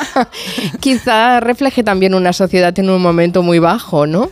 Bueno, yo creo que esa, esa canción, la de, eh, de Pink Floyd, viene a reflejar un poco lo que en el ámbito de la cultura tradicionalmente, de, la, de las, vamos, de las letras, de las canciones, de las películas, supone la autoridad. Es como algo muy romántico el enfrentarse siempre a cualquier imposición, cualquier arbitrariedad y cualquier autoridad, aunque sea legítima. Bueno, estamos en un momento bajo, yo creo que casi siempre estamos en momentos bajos, yo creo que hay que ser más optimistas. ¿Qué no funciona en nuestra democracia en particular y en la democracia en general, porque la crisis de autoridad es un fenómeno global, no es una cosa de aquí. Sí, es un fenómeno global. Yo creo que lo que no funciona es que se está perdiendo em, el sentido crítico de las cosas. Yo creo que estamos cada vez más polarizados, cada vez más enfrentados, estamos renunciando al debate público sano, a, a opinar de manera diferente y estamos cada vez eh, siendo más eh, eh, encapsulados, o sea, historias encapsuladas de cada uno de nosotros, lo cual impide avanzar. Y esto además lleva a un descrédito total de las instituciones, no se confía en ellas y la, la sustitución de las instituciones son por otras de peor calidad, desde Mm. luego. Bueno, empieza el libro con una reflexión que me ha parecido muy interesante eh, sobre el papel de las togas en los juicios, que es obligatoria por la ley orgánica del Poder Judicial, pero que durante la pandemia se suspendió su uso como medida preventiva porque muchas de esas togas son de uso compartido para quien no tiene una toga propia. ¿Costó volver a usarlas? No tanto, no tanto. Yo creo que al final es verdad que los propios operadores jurídicos se dieron cuenta de la importancia de las formas. Al final la toga no deja de ser una forma de representar la justicia. Quienes vienen a un juicio eh, pueden identificar perfectamente a los distintos eh, componentes, al juez, al fiscal, a, a los abogados, a los procuradores a través de las togas. Y yo creo que los propios operadores jurídicos se sienten también más cómodos en este papel que desempeñan. Por tanto, no solo son las normas, sino también las formas, hay que ¿no? Yo creo que con mayor motivo las formas. Yo creo que estamos ahora mismo en una gran crisis de formas. Solamente hay que ver la manera en la que se dirigen unos a otros en el Parlamento, cómo se ha perdido la educación de las normas básicas muchas veces entre, las, entre los poderes públicos, las personas que representan a las instituciones. Y esto al final acaba arrastrando mucho más que la simple forma. La forma es lo que contiene el verdadero contenido, que son la- el- lo, lo más importante, pero las formas también sirven para dar importancia a ese contenido. Hmm. La palabra crisis eh, define una coyuntura de cambios. En sí misma una crisis no tiene por qué ser algo, algo malo. De hecho, recuerdas en el libro que la RAE tiene seis acepciones para la palabra crisis y ninguna es negativa, ¿no? Eh, ¿Alguna vez mm, no ha estado en crisis la autoridad? Yo creo que la, la, sociedad está permanentemente en crisis. Si no fuera así, no avanzaríamos. Si no se hubiese cuestionado la autoridad en el pasado, seguiríamos todavía quizás a lo mejor una sociedad de, reyes absolutos o de, o de, señores feudales. Es decir, es necesario el, el, criticar a la autoridad. Lo que convierte la crisis que, que nos encontramos ahora en distinta, yo creo que es en la falta de sustitución de esa autoridad considerada tradicionalmente como autoridad legítima, la autoridad que todos deseamos, la regulada por la ley, por un tipo de autoridad totalmente difusa en el que eh, no sabemos muy bien cuál es el control que tiene que tener. Ese yo creo que es el grave problema que tenemos ahora. Por tanto, la desobediencia al poder eh, eh, se reconoce como un instrumento político que puede dar buenos resultados en algunos casos. La desobediencia al poder tiene mayor importancia cuanto menos democrática es la sociedad, es decir, la resistencia civil a determinadas eh, normas injustas porque no están reconocidas como estados democráticos eh, quienes las promulgan es imprescindible para alcanzar mejores estados. Pero en democracia la desobediencia civil, por ejemplo, no tiene sentido. Existen instrumentos ya establecidos en la ley para oponerse, para mejorar y para tratar de buscar eh, salidas y por tanto yo creo que la desobediencia como tal no creo que esté justificada. Mm. dice usted que en las últimas décadas se ha deslizado en la literatura juvenil, le tiene en la televisión la idea de que este sistema democrático está caduco y rueda hacia estructuras de gobierno semiautoritarios donde se necesita la rebelión individual. ¿Este es un mensaje que está calando en las eh, nuevas generaciones? Yo creo que sí, yo creo hablo bastante de este tema, de la parte del pop, eh, de la de cultura popular, eh, de lo que significa la autoridad y, eh, como digo, eh, criticar a la autoridad es algo necesario, es algo imprescindible para conseguir una modificación a mejor, una mejor, un progreso. El problema es que no se está dando la alternativa. Eh, eh, yo creo que no se no se ha dado la, la, llave para diferenciar autoridad y autoritarismo y se, se, equiparan ambos conceptos, por tanto la autoridad es mala negativamente eh, de, para, para, el sentir popular de la cultura. Yo creo que esto al final deja a la gente desprotegida porque si no tenemos una autoridad legítima, ¿qué es lo que tenemos? Cuando realmente, eh, y usted también lo menciona en el libro, eh, es todo lo contrario, ¿no? El fin de la autoridad es el principio del autoritarismo, dice. Así es, el autoritarismo no es más que es una deriva patológica de la autoridad. La autoridad, como digo, está siempre amparada por la ley, está amparada por la organización social que nos hemos dado, el autoritarismo sería extralimitar la ley, extralimitar los, eh, las garantías e ir más allá de lo que la sociedad busca. Eh, estamos en una, una, cierta tendencia, no solamente en España, sino en, en Occidente en general, estamos eh, derivando hacia una mayor eh, consideración del líder fuerte, del que no tenga cortapisas por parte de farragosos, eh, por ejemplo, procedimientos parlamentarios, se busca que tengan mucha más libertad para tomar decisiones los gobernantes sin que haya nadie que les ponga freno y no se dan cuenta muchas veces las personas que esos frenos, esas garantías son precisamente lo que evita ese autoritarismo y lo que permite que existan mecanismos de control. Por tanto, hay diferencias entre lo que es un liderazgo y lo que es la autoridad. Sí, claro. El, liderazgo sería esa eh, capacidad de influir en los demás, de conseguir que, hagan cosas por sí mismos, porque supones un referente para ellos. Y eh, es imp imposible que exista un liderazgo sin autoridad, aunque esta autoridad no sea eh, legal o no sea potesta, sino que sea una autoridad, una autoridad moral. Sin embargo, sí que puede haber autoridad sin liderazgo. Lo ideal sería que concurran ambas cosas, es decir, la autoridad, la legitimidad de esa, de esa autoridad y la capacidad de convencer a los demás de que tienen que realizar determinadas conductas buenas, es decir, tener esa capacidad de liderazgo, pero no siempre coinciden. Estamos hablando de este libro de Natalia Velilla, La crisis de la autoridad. Es un libro en el que ella, la juez Velilla, nos guía por el estado de la autoridad en la actualidad y, y le dedica un capítulo a la sustitución de, lo, de la autoritas por la celebritas. Es decir, que ha pasado de quienes tenían cualidades profesionales y morales, que eran la autoritas en nuestra sociedad, a, quienes ostentan altos índices de popularidad, que es la celebritas. ¿Esto es un aspecto coyuntural que hace diferente a esta crisis de autoridad que están viviendo, eh, que está viviendo ahora el mundo respecto a otras? ¿La influencia en los celebritas? Yo entiendo que con la popularización de la opinión a través de las redes sociales, a través de Internet y de las plataformas, se ha conseguido que personas que antiguamente a lo mejor no tenían alcance en sus opiniones ahora consigan convertirse en verdaderos líderes de opinión. Cualquiera puede con un micrófono y con un canal de YouTube o con un canal de Twitch llega, o un TikTok llegar a ser alguien influyente entre sus seguidores. El problema que esto acarrea es que es, eh, la sociedad o los ciudadanos valoramos tanto más a una persona cuanto más eh, conocido sea, cuantos más seguidores tengas, cuanto más influyente sea y no por sus cualidades intrínsecas ni tampoco por su, su capacidad de conocer una determinada materia, por sus más y más de experiencia o por su profesión. Al final se equipara popularidad, se equipara ser alguien eh, conocido con ser alguien que tiene algo que decir en todo y no todo es eh, no todo es así. Las opiniones no son iguales las que da una persona que a lo mejor no conoce en absoluto una determinada materia que aquel que ha trabajado en ella. Entonces se está empezando como a, a- a valorar otras cosas que desde mi punto de vista no deberían ser valorables. Yo creo que en determinados casos eh, sí que es importante que alguien que sea popular pueda tener eh, una influencia sobre la gente, incluso muy positiva muchas veces, pero para opinar de, de determinadas cosas o para crear opinión, yo creo que hay que buscar mejores referentes que simplemente tener muchos seguidores. Bueno, dice usted en el libro que ser sabio se ha convertido en un desvalor. Vaya sentencia más dura, ¿eh? Yo creo que sí, yo creo que se ve con reticencia a la gente que conoce mucho de una materia. No podemos olvidar que las personas eh, que tienen mucha celebridad, que tienen mucha, muchos seguidores, que son muy populares, no dejan de ser personas, muchas de ellas, normales, lo cual favorece que el oyente o que el que les sigue se siente identificado con esa persona. Sin embargo, con el sabio es más difícil sentirse identificado y se ha llegado a- a- a- al extremo de que incluso ser eh, conocedor de una materia pues es que es aburrido y no, y, no, y no me gustas, no me interesas. Y yo creo que se está convirtiendo a veces en un desvalor, sí. Eh, a través de Twitter, Cristian Sanz me hace llegar una frase, me parece genial. Es de Ana Aren, dice, no vamos a un entierro borrachos ni... No, la educación no puede prescindir de la autoridad ni de la tradición. De hecho, él lo que redondea es que no vamos a un entierro borrachos, ni nos casamos sucios, ni asesinamos por una discrepancia, ni acudimos a la escuela en bañador. Eh, lo que antes hablábamos de las formas y de las normas. Usted también menciona en el libro Ana Arendt. Sí, en un par de ocasiones. Creo Sí. que bueno, no fue la primera, que, la primera no fue la primera, pero sí que fue una de las más importantes filósofas que han hablado precisamente de esta crisis de autoridad y de, y de los conflictos que existen en la aplicación de, de esta, de la autoridad, de la potestas. Como magistrada en un juzgado con competencias de familia, eh, Natalia Velilla cuenta en el libro algunas experiencias chocantes que llegan a su juzgado cuando no deberían salir nunca de la competencia parental.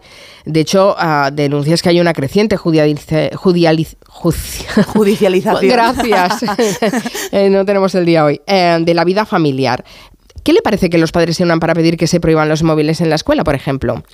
Eh, que se unan. Pues bueno, eh, a mí me parece que los padres, bueno, también hablo de esto en el libro, creo que los padres modernos también están un poco haciendo dejación de funciones en cuanto al ejercicio de la autoridad.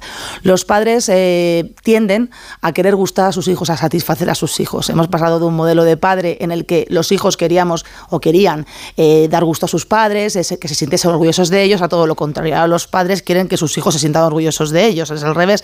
Y, eso, claro, deriva en que no quieren conflictos con sus hijos.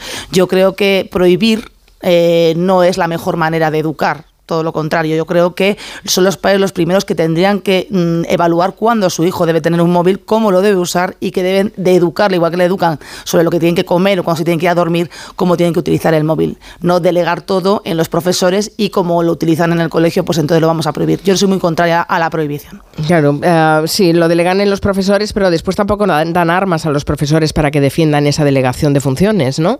Exacto, también hablo de ello. Los profesores eh, están en una para mí me parece que hoy en día ser profesor es bastante complicado porque te encuentras en una situación que es tierra de nadie. Por una parte, te dejan que seas tú el que casi eduques a los menores ya en tema de valores o en tema de convivencia, no tanto en, en ma- en materias eh, de contenido, eh, vamos, de contenido académico.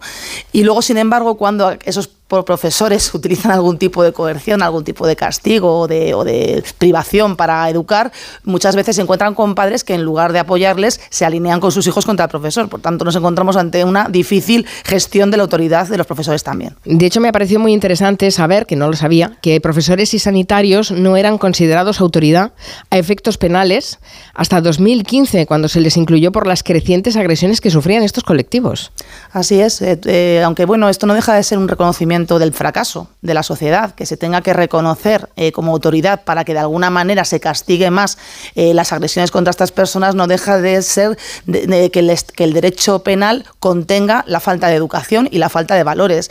Eh, yo creo que sin el reconocimiento de la labor que se realiza por parte de facultativos, profesores, policías, etcétera, en el orden social y en la, y en la utilización, digamos, de, de la, de la autoridad de manera correcta, pues a mal sitio vamos. Y efectivamente ha tenido que recogerse de esta manera. Tampoco creo que esto sea muy indicativo de, de una sociedad sana. Hmm.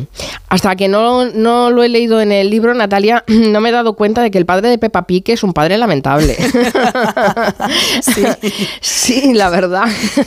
Esta- ¿Estas ficciones están socavando las figuras especialmente paternas o son un entretenimiento banal? Bueno, yo hablo, hablo de este tema porque como madre, mi hijo pequeño coincidió con la época de Peppa Pig y yo veía esos dibujos anonadada, anonadada ante la, ante la eh, imagen que se daba sobre todo del padre. Tampoco es muy positiva la de la madre, tratan de empoderar a la figura de la madre, pero al final la convierten en una esclava de todo, está todo el día trabajando y al final no, no sabes muy bien ese feminismo hacia dónde conduce el de, el de Peppa Pig, pero lo del padre es que es bastante llamativo, es un padre totalmente disfuncional al que es la hija, la que le tiene que proteger y la que, le tiene que enseñar. Eh, se, está se convierte en algo gracioso, eh, pero ya generalizado, hablo de ello en el libro, que las figuras de los padres en, en los dibujos animados, en las historias infantiles y juveniles, son totalmente disfuncionales. Y yo creo que esto ahonda en la pérdida de ese referente inicial que tenemos en casa, que son nuestros padres, a la hora de tener una, autoridad, tener una manera de guiarnos a lo largo de nuestra vida. O sea, que somos una sociedad un poco infantilizada o, o- menor de edad, dice en el libro, ¿no? Sí, eh, yo creo que nos hemos acostumbrado a culpar siempre a los demás de algo. Nosotros eh, tendemos a no responsabilizarnos de nuestros propios actos. Los demás siempre tienen la culpa y casi siempre la tienen los políticos. Si hablamos con cualquiera, siempre los políticos son lo peor de lo peor, pero realmente nosotros todos tenemos mucho que hacer también sobre nuestro destino y hay cosas que también dependen de nosotros y no somos capaces de, de aceptar. Es más, es más eh, fácil culpar a otros y de esta manera asumir un rol más infantil que tomar las riendas de nuestra propia vida. Ah, que, que en épocas de crisis de autoridad aumente el voto a fuerzas políticas y a líderes con eh, tics autoritarios y populistas, ¿es una consecuencia lógica o es una paradoja? Yo creo que es una consecuencia de todo lo que estamos diciendo. Yo creo que es el, descrédito de las instituciones en general, el no comprender, la falta también de cultura, yo creo, democrática de la sociedad. La gente asimila democracia con votar exclusivamente y no, y no se dan cuenta que es mucho más que todo eso, que democracia es respeto a los derechos fundamentales, garantía de estos, que haya una separación de poderes y que haya un sometimiento de todos los poderes públicos a la ley y, por tanto, de que existan mecanismos de control de unos a otros, lleva a que efectivamente para el desarrollo de la vida política eh, a veces hay contrapesos, hay algún tipo de, mm, de controles de unos a otros que convierten en farragosos determinados mecanismos. La gente no, eso no lo ve con naturalidad, quieren que, que sea todo más rápido y prefieren líderes fuertes que no tengan estas cortapisas. Esto al final es un caldo de cultivo también hacia el descontento frente a la clase política, el descontento frente a una democracia que no perciben como, como buena, sino que perciben como complicada y buscan el líder eh, que se imponga a todos los demás y que eh, les diga lo que ellos quieren oír. Mm. Buscan también ese líder emotivo que, que les toca la fibra sensible, que habla de aquellos que, yo- que yo- a ellos les preocupa, pero que muchas veces son palabras vanas y que realmente no, no llegan a ningún puerto. Esto coincide con el resurgir muchas veces de eh, partidos populistas. Habla también de los estados digitales como sustitutos de los estados eh, políticos y he pensado en ello viendo este fin de semana a Elon Musk en la fiesta anual de los Fratelli d'Italia, el partido de Giorgia Meloni. Usted es muy activa en Twitter, bueno, ahora es X, es X, em, sí, no- yo no sé ni cómo llamarla. Eh, ¿Ha pensado, mm, tras el cambio, abandonar la red? Lo digo porque alguna vez la he visto sufrir en la red social.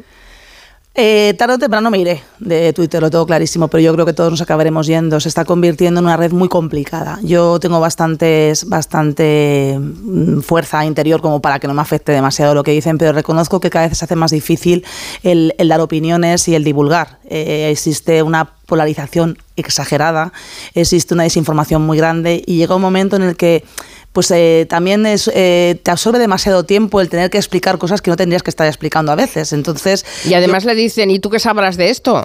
bueno, o, todo lo- o, o tratan de coartarte también. eh, ¿Cómo puede decir eso una jueza? Bueno, pues no estoy diciendo nada que, que de mi trabajo, estoy hablando de una cuestión como ciudadana también y creo que no estoy metiéndome con nadie. Entonces yo creo que llega un momento en el que estamos en un caldo de cultivo bastante desagradable en general para todos. Y bueno, eh, sí que es cierto que no, no, no veo mejora de, de la red social desde el cambio de, de- propietarios, sino casi que diría todo lo contrario. No sé si fue antes el huevo o la gallina, pero sí que noto un mayor pábulo de perfiles eh, anónimos, de, gente que únicamente va a dañar y sobre todo de muchísima desinformación. Bueno, yo esto de los estados digitales, las corporaciones, le dedica todo un capítulo, ¿eh? Natalia Velilla, Velilla al tema. Es que eh, me suena muy distópico, pero, pero bueno, mm, los tenemos ahí. Eh, así que, en fin, no, no sé si soy muy optimista con respecto a cómo evolucionará todo. Eh, es imposible un libro como este sin que se reflexione sobre el bloqueo del Consejo General del Poder Judicial. Es interesante que nos recuerde eh, Natalia Velilla que el PP llevaba en su programa electoral de 2011 la reforma del sistema de elección de vocales del Consejo para que 12 de sus 20 miembros fueran elegidos por jueces y magistrados y que no solo se incumplió esa promesa, pese a tener una mayoría absoluta, sino que hizo una reforma que comprometió aún más la independencia judicial. Bueno, esto del Consejo, ¿cómo lo vamos a arreglar? Ustedes, los jueces, cuando se encuentran, ¿qué comentan entre ustedes? Hay un total desánimo por parte de la judicatura eh, acerca del Poder Judicial. Por- en primer lugar, porque mm, se- la ciudadanía asimila Consejo General del Poder Judicial con los jueces y no somos lo mismo. El Consejo General del Poder Judicial es el órgano de gobierno de los jueces, pero los jueces somos 5.500 personas que estamos administrados en muchas cosas por este Consejo General del Poder Judicial que está paralizado. Esto lleva a una situación pues, de bastante desánimo, porque eh, con, la, con el ataque a la institución, al Consejo General del Poder Judicial, se arrastra también el ataque al Poder Judicial. Esto unido a que también existe eh, cierta tendencia por parte de determinados grupos políticos, de determinados grupos de opinión en contra del Poder Judicial, hay ataques eh, constantes y permanentes al Poder Judicial. Eh, a mí como jueza o como persona no me afecta tanto. Yo soy muy consciente de que yo soy una persona que soy depositaria de, un- de una función, no, no me siento identificada con el Poder Judicial como, como yo. Pero sí como ciudadana sí que noto que este descrédito total hacia la institución que tiene que ver con el Poder Judicial deja muy huérfanos a los ciudadanos, porque sin un Poder Judicial fuerte no tienes alternativas de defensa. Eh, el, el único poder que tiene encomendada la garantía de los derechos de las personas y el reconocimiento del sometimiento de todos los poderes públicos a la ley, incluidos los jueces, es el Poder Judicial. Por tanto, todo esto del Consejo General del Poder Judicial a los jueces nos tiene totalmente eh, pues desamparados. Y si la justicia entra en crisis, se busca la justicia en otro sitio. Eso también es una advertencia que hace usted en el libro, ¿no? Me preocupa mucho. En determinadas es, eh, eh, cuestiones, especialmente todas aquellas que tienen que ver muchas veces con violencia de género o con agresiones sexuales, que son quizás las más, eh, las más sensibles, se está moviendo muchas veces a la gente a que denuncie estas cuestiones en redes sociales en vez de confiar en la policía y en los jueces. Esto al final convierte a las víctimas en víctimas eternas. Si tú no, eres, no, no tienes la vía de poder hacer valer tus derechos frente a quien puedes hacerlos valer, que es, los es- hacia, hacia tu agresor o hacia tu, hacia tu, eh, la persona que comete un delito contra ti, a través de la policía, a través de los, de los, de los jueces, lo de, eh, de fiscalía, abogados y demás, no tienes otra manera de, de defenderte. Entonces, ir a las redes sociales muchas veces buscando una justicia que no deja de ser una justicia del momento, totalmente además carente de garantías procesales, eh, deja a las víctimas en una situación de víctima eterna y a los presuntos agresores o a, los que, a las personas que han cometido algún tipo de delitos también en situación de defensión. No pueden tampoco eh, presentar su, su verdadera eh, su, su- su opinión o su, o su tesis ante un tribunal con igualdad de armas y con capacidad de defensa. Claro, quedamos a los pies de los caballos directamente. Sí, así es. efectivamente. Eh, el libro lo escribió, eh, imagino que justo después de la pandemia, no sé si empezó en pandemia, ¿cuándo empezó con el libro? Pues el libro lo empecé en enero de este año 2023. Onda, sí que escribe rápido. escribí más rápido el otro, el otro lo escribí en cuatro meses, este me ha costado un poquito más. Madre mía, sí que escribe rápido. Es que yo leyéndolo he pensado que la, la parte en la que menciona usted el lawfare lo podría haber escrito la semana pasada. Así es, eh, tengo muchas veces la sensación de que este libro tenía que haber sacado en diciembre en vez de en septiembre, lo podría haber enriquecido muchísimo más porque la realidad ha superado la ficción. Yo el libro lo acabé antes de las elecciones de julio de 2023, entonces hay muchas cosas que se me han quedado en el tintero. Tendría que hacer una segunda edición en remozada. Bueno, en cualquier caso, muy recomendable este, la- eh, este libro, La crisis de la autoridad de Natalia Velilla. Ya les he dicho que hacía un recorrido por el estado de la autoridad, desde la política a las instituciones hasta llegar a la familia. Y está muy bien. La verdad es que ah, aprendes mucho eh, también siguiéndola. Natalia Velilla, gracias. Un beso. Muchísimas gracias, Carmen. Un beso Adiós. para ti. Hasta luego.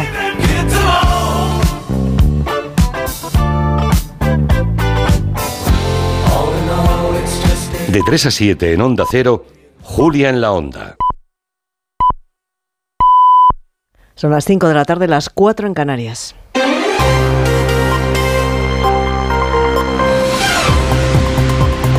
Noticias en Onda Cero. Buenas tardes. El, Juzgado Central de lo Contencioso Administrativo número 11 de Madrid ha ordenado a Patrimonio Nacional paralizar las exhumaciones que están teniendo lugar en el Valle de los Caídos. Así consta en un auto en el que se admiten las medidas cautelarísimas solicitadas por la Fundación Española de Abogados Cristianos, que actúa en representación de la nieta de una de las apenas 200 mujeres enterradas en la Basílica del Valle. La sentencia llega después de que el pasado junio el gobierno iniciara los trabajos para exhumar a las víctimas de la guerra civil en el valle de Cuelgamuros para dar cumplimiento a la ley de memoria democrática. Abogados Cristianos considera que los trabajos de exhumación autorizados por el Ministerio de la Presidencia suponen una vulneración del derecho fundamental a la libertad religiosa. La organización de juristas argumenta que el derecho constitucional a la libertad religiosa ampara el derecho a una digna sepultura. Y hablamos también del informe de los bomberos sobre el incendio de las discotecas de Murcia, en el que murieron 13 personas en la madrugada del 1 de octubre y que revela que una puerta de emergencia de la sala teatre se encontraba inutilizable al estar cerrada por dentro con dos candados. El documento también revela que en la noche de la tragedia los profesionales del Servicio de Extinción de Incendios se jugaron literalmente la vida y trabajaron con temperaturas superiores a los 500 grados centígrados. Tal era la carga térmica de la estructura de la nave donde estaban instalados los tres locales afectados, según el informe, que en las chapas superiores se encontraban adquiriendo, como dice el informe, un color rojo vivo y la cubierta se estaba deformando. Y en la actualidad política, el Partido Popular, 24 horas después de la manifestación contra la moción de censura en Pamplona, ha anunciado nuevas iniciativas de rechazo en todos los ayuntamientos para que los socialistas tengan que retratarse. Rechazo al que se ha sumado el portavoz de los populares, Borja Semper, que ha respondido a las declaraciones hoy del ministro de Transportes, Óscar Puente, que ha asegurado que Bildu tiene tanta legitimidad democrática como el que más y que en cambio no es muy democrático la protesta de ayer, por ejemplo, en la calle. Tiene un problema y es que una manifestación de ciudadanos libres iguales en las calles de Pamplona le parece poco democrática y pactar y hacer alcalde a un miembro de Bildu de un ayuntamiento como el de Pamplona, una organización política que cree que ETA tuvo alguna razón de ser, le parece una virtud democrática. Bueno, A falta de dos semanas para que, termine, para que termine este 2023, España ha superado las 51.000 llegadas de irregulares en embarcaciones de migrantes por primera vez desde el año 2018, cuando se estableció el máximo histórico aún vigente de 57.498 personas. Son datos que recoge el balance quincenal publicado hoy por el Ministerio de Interior desde 2018, cuando llegaron por mar 57.498 personas, en su mayoría cruzando el estrecho Gibraltar y el mar de Alborán, no se había superado la barrera de los 50.000 inmigrantes llegados. Precisamente hoy el presidente de Canarias, Fernando Clavijo, se ha mostrado convencido de que el pacto migratorio que se negocia en el marco de la Unión Europea debe de dar una respuesta unitaria a este fenómeno que considera tiene que pasar por los desarrollos y cooperación con los países de origen. Y Galicia ha ganado la batalla Andalucía. La sede de la Agencia Española de Supervisión de la Inteligencia Artificial se queda en A Coruña, tal y como aprobó el Consejo de Ministros. El Tribunal Supremo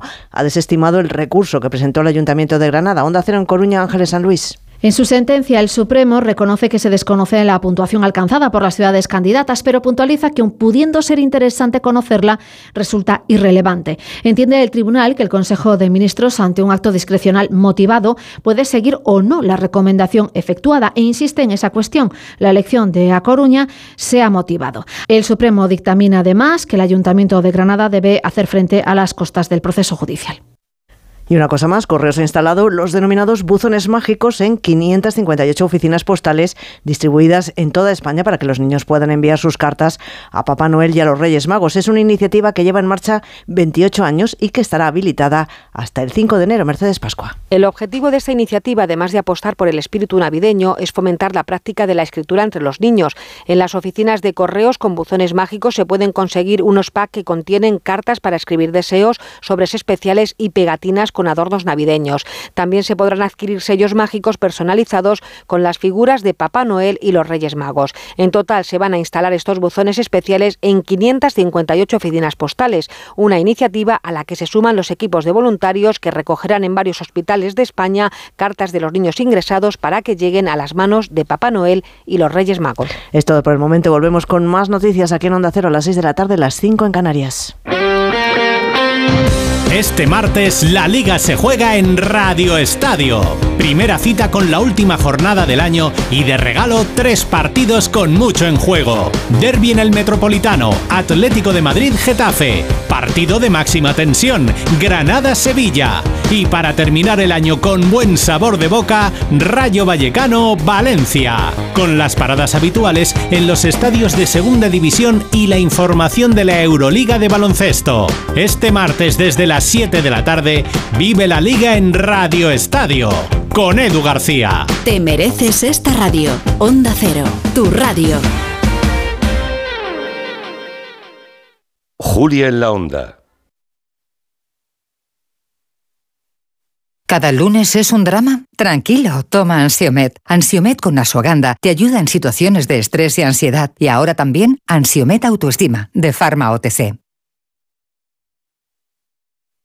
En CEPSA todos nuestros clientes son de 10. Por eso seas particular o profesional, tenemos una promo de 10 para ti. Únete a CEPSA Go o a esta resa en CEPSA y te damos 10 euros de regalo de bienvenida. Y si ya eres cliente, ahorras 10 céntimos por litro en tus repostajes. Ven a CEPSA y llévate ya tus 10 euros. Consulta condiciones en cepsa.es. Este martes en el Eurojackpot de la 11 por solo 2 euros hay un bote de 67 millones. Y tan tatara millonario porque con el Eurojackpot, el mega sorteo europeo de la 11, no solo te haces millonario tú, también tus hijos y los hijos de tus hijos y los hijos de los hijos de tus hijos. Compra ya tu Eurojackpot de la 11, que son 67 millones. Eurojackpot de la 11, millonario por los siglos de los siglos. A todos los que jugáis a la 11, bien jugado. Juega responsablemente y solo si eres mayor de edad. Su alarma de Securitas Direct ha sido desconectada. Anda, si te has puesto alarma. ¿Qué tal? Muy contenta. Lo mejor es que la puedes conectar cuando estás con los niños durmiendo en casa. Y eso da muchísima tranquilidad. Si llego a saber antes lo que cuesta, me la hubiera puesto según me mudé. Protege tu hogar frente a robos y ocupaciones con la alarma de Securitas Direct. Llama ahora al 900-272-272.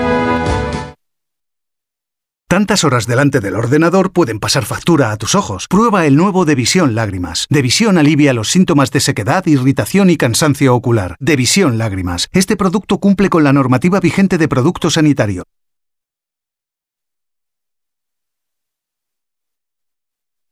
Nadie se ha ido de aquí sin encontrar su deseo. ¿Te has enterado? Hay un lugar mágico en el que los deseos de todo el mundo se cumplen. Solo tienes que visitar el corte inglés y descubrir cuál es el tuyo de verdad. Esta Navidad descubre qué deseas en la planta 2 y medio del corte inglés, donde vive la magia de la Navidad. Pablo ha vuelto a suspender, no sé qué hacer. Prueba con The Memory Studio. A Luis le va genial. The Memory contiene vitamina B5 que contribuye al rendimiento intelectual normal y eso lo nota en exámenes. The Memory Studio, de Pharma OTC.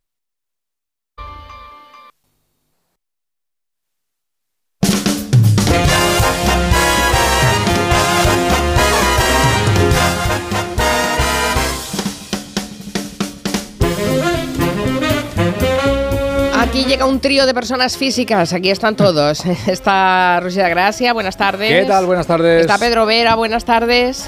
Hola, buenas tardes. Está Raquel Martos, buenas tardes. Hello, people. Que te has cruzado con Natalia Velilla en el estudio en Madrid. Sí, pero, ¿sabes? No nos hemos besado porque tengo la voz parecida a la tuya. Ah, hemos, no me digas. hemos dormido en las mismas condiciones las dos esta noche, me parece a mí. Bueno, bueno, qué mal. Oye, ¿eh? ¿cómo lo llevas siendo el día que es hoy? Porque claro, hoy es un día muy importante, porque, de- eh, o sea, hoy es tu cumpleaños, Carmen Sí, Juan. Sí, mi cumpleaños, sí. Y te ha felicitado gente, supongo que muy importante, ¿no? En, en el día de hoy. Pero Ay, no, ay, no sé si te ha Los felicitado. amigos y la familia, básicamente. Sí, pues eh, te queda alguien, te queda alguien muy importante que todavía no te ha felicitado. Por favor, felicitación. Muchas felicidades y que tengas un cumpleaños muy feliz. Y espero que nos veamos pronto. Hasta luego, Mari Carmen. El emérito quiere que os veáis pronto, Mari Carmen. Ay, tiene, tiene emérito esto. Sí, tiene mucho emérito. Felicidades, titular, titular. Felicidades, guapa. Ay, por favor. Cada por año más guapa y más sabia. Sí. Mira lo que te digo. Añosa. Añosa y más resfriada y más de todo. ¿Qué, qué día de cumpleaños más. Bueno, suerte que estáis vosotros, que me alegráis la tarde. ¿Cómo viene la semana, por cierto? Que la vamos, a, la vamos a abrir oficialmente ahora que está Raquel Martos en el estudio. Pero preguntas o afirmas cómo viene la semana. Podrían ser las dos cosas, ¿eh? Viene calentita, ¿eh? Sí. Porque ya sabéis que hay movida por la moción de censura, el apoyo del Partido Socialista de Navarra, el apoyo a la moción de censura que le dará la alcaldía a EH Bildu, la alcaldía de la capital Navarra. No te vayas de Navarra. Ha habido manifestación en este fin de semana, muchos apoyos del Partido Popular al, bueno, a su eh, muchos apoyos y muy, muy muy en contra de este movimiento.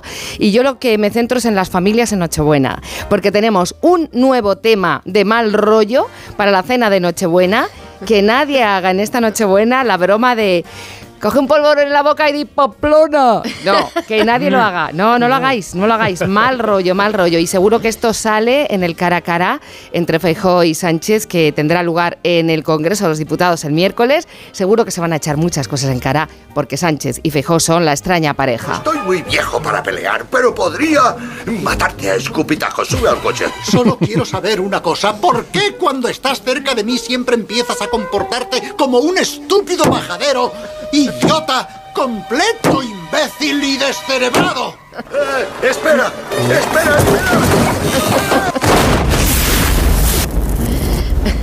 ¿No, no le, ¿No le habías puesto el freno de mano? No sabía que ibas a ponerte a machacarlo. Claro, es que atención, porque al final, eh, ¿quién se estampa ahí? Pues al final, normalmente, coche, claro. que donde vamos nosotros, Claro. ¿no? Es el coche en el que vamos nosotros. Bueno, habrá cara a cara en el Congreso, pero no va a haber cara a cara para lo de la renovación del Consejo General del Poder Judicial. el- Y eh, Nadia Calviño, y ni para otras cosas, hay que hablar de otras cosas. Y Nadia Calviño, que estuvo en Santiago de Compostela, se puso en modo madre. Cuando el presidente del gobierno para que venga la Moncloa, se va. Y el señor Feijóo ya está llegando tarde. Y es de primero de democracia y es de primero de educación. El presidente del gobierno llama a la Moncloa y se va. Anda que si voy yo y lo encuentro, ¿no? Anda, ¿y qué habrá respondido? ¿Qué pensará o qué pasará por la cabeza de Núñez Feijóo? Si hay que ir, se va. Se va. Pero ir ahora mismo para nada es tontería. Igual le digo una cosa que le digo otra. Vale, con quien puede haber reunión, pero de momento parece que no, porque dicen que sí, pero dicen que no con Puigdemont. Eh, desde Moncloa dicen que Sánchez y Puigdemont, de momento no. No es no. Vale, pero sí que va a haber reunión con el presidente actual, el jueves, el presidente actual, que es... Espera, espera, espera.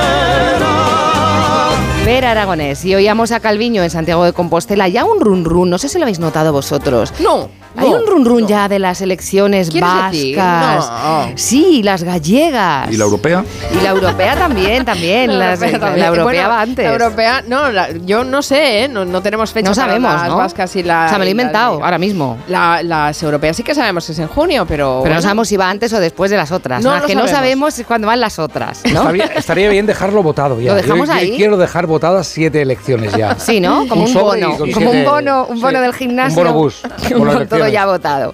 Vale, pues em, claro, pues es que, ¿qué pasa ahí? Por ejemplo, sabemos que Irene Montero es la candidata eh, por Podemos a las europeas, eurodiputada, y sabemos también que entre Podemos y Sumar las cosas no están bien. En el Telegram de Sumar y Podemos suena la tensión como aquellos linces, ¿os acordáis que gritaban? ¡Ah! Así, así tiene que estar el Telegram, está que arde. Bueno, hablando del lince ibérico, Abascal ha matizado. Yo no deseo a nadie, ni siquiera a un corrupto y a un traidor, que le cuelguen por los pies. A nadie. ¡Nadie! Absolutamente a nadie. ¡Nadie! Y eso es algo que me produce repugnancia siempre que ha ocurrido en la historia. Claro que sí, guapi. Bueno, a lo mejor lo que quiso decir, igual que lo de la fruta, pues dijo, no dijo que le cuelguen por los pies, dijo, me gustan los tés, Sí, como sí. las infusiones, Era ¿no? A lo eso, mejor era era eso. eso. Bueno, pues con Claro. este panorama tan bonito, vamos en la semana previa a la Navidad. Hoy es 18 de diciembre. ¿Sabéis qué sonido pusimos un 17 de diciembre, que no fue ni el año pasado, ni creo que el anterior? Porque esto ya es lo del fantasma de las Navidades pasadas, este. Ese es el guirigay en el que vive. Que Montero le dice a Iglesias, ahora en el pasillo, no seas cabezón. El miedo está en que va a haber una república socialista bolivariana y resulta que el líder de la oposición en Venezuela, ¿a dónde viene a vivir, señor Casado? A España. Usted es presidente, pero no tiene gobierno. Su agenda es una agenda lunática. Una agenda lunática con problemas fantásticos. Es un gobierno ajeno a lo que está pasando. Las navidades tienen un significado en nuestra cultura, son las fiestas del afecto. ¿Tanto les cuesta celebrar la Navidad, que es el nacimiento de Jesús? Es que busca cualquier tipo de motivo para confrontar conmigo, hasta incluso las navidades. Señor Casado, feliz de fiestas, feliz Navidad. Hágaselo mirar, hágaselo mirar, hombre. Feliz de fiestas. Bueno, porque ha cambiado uno de los protagonistas, pero estamos en ello, ¿eh? Tal cual, tal cual. Igual, igual, estamos atrapados en un bucle. No reina la paz nunca aquí, No, no, nada, reina la nada, paz. Pues mira nada. que lo dijeron Miliki, Fofó y Fi- y Fofito. Los filósofos. Y es que nada, de Sí. verdad, por favor. Bueno, hasta aquí hemos llegado con lo que viene por la semana. ¿Cuándo Pues, era las eh, elecciones? No sabemos, vale. No, sí, bueno, no está, no está mal ¿eh? lo que tenemos todavía por delante y eso que pensábamos que ya a estas alturas de partido pues el espíritu navideño ya nos habría conquistado a todos. Pues no, nos queda una semana todavía de sufrir. Eh, hablando de una semana de sufrir, se cumple una semana de Javier Milei como presidente de Argentina. Parece que solo en siete días ha incumplido algunas de sus promesas, pero a ver, a ver. A ver, no es eh, fácil, no ver, es fácil, no es cumplirlo fácil. todo y menos en una primera semana. No es fácil. Dadle unos días de gracia, pobre hombre. Gracia. ¿Le daremos siete días más? No, le vamos a machacar. No, le vamos a analizar. Analizar ahora porque eh, ya está tirándose un poco para atrás con algunas cosas como la subida de, de impuestos. En campaña dijo que no los subiría. Es más, lo tenía tan claro que dijo que prefería cortarse el pelazo. No, el pelazo no. No, eso no dijo. No, ¿Sí? No. era otra cosa. Ah. Yo prefiero cortarme Un brazo antes de subir los impuestos. Era un brazo, no el pelazo. Pelazo El brazo- ese. El pelazo no se lo corta, ¿eh? La magia de su melena. Hombre, ojo ahí, porque las medidas del ajuste de mi ley, las medidas de ajuste fiscal de emergencia y necesario, anunciadas por el ministro de Economía, Luis Caputo, incluyen el incremento del gravamen a las importaciones. No te rías, no te rías. Del 7,5% al 17,5%, dentro de lo denominado impuesto país. Al mismo tiempo, graba las exportaciones al 15%. Como estoy leyendo y no entiendo nada, yo creo... Yo, Yo, solo he entendido el apellido del señor. yo creo que los números son así. De 2 es 22, pero es 2. Es 2 por 10, 22. Es así. Vale. Es más ahora o sí. menos así. Pero bueno, también os diré una cosa, ¿eh? es muy fácil criticar y luego es muy difícil gobernar. Es verdad, eso es verdad. gobernar. Eso es verdad. La economía es muy complicada, pero nos consta que Milei ya tiene nuevos asesores para reconducir la situación y los primeros consejos que le han dado, por ejemplo, en el tema de la vivienda son estos. La vivienda ha subido, no subió a un 7%. Invertir a- en una en vivienda a tipo fijo hoy es ahorrar. Prácticamente dinero regalado. Regalado. Sea que en Argentina hay que invertir a tipo fijo también. ¿vale? En todas partes. ¿Vale, pelazos? Queda claro.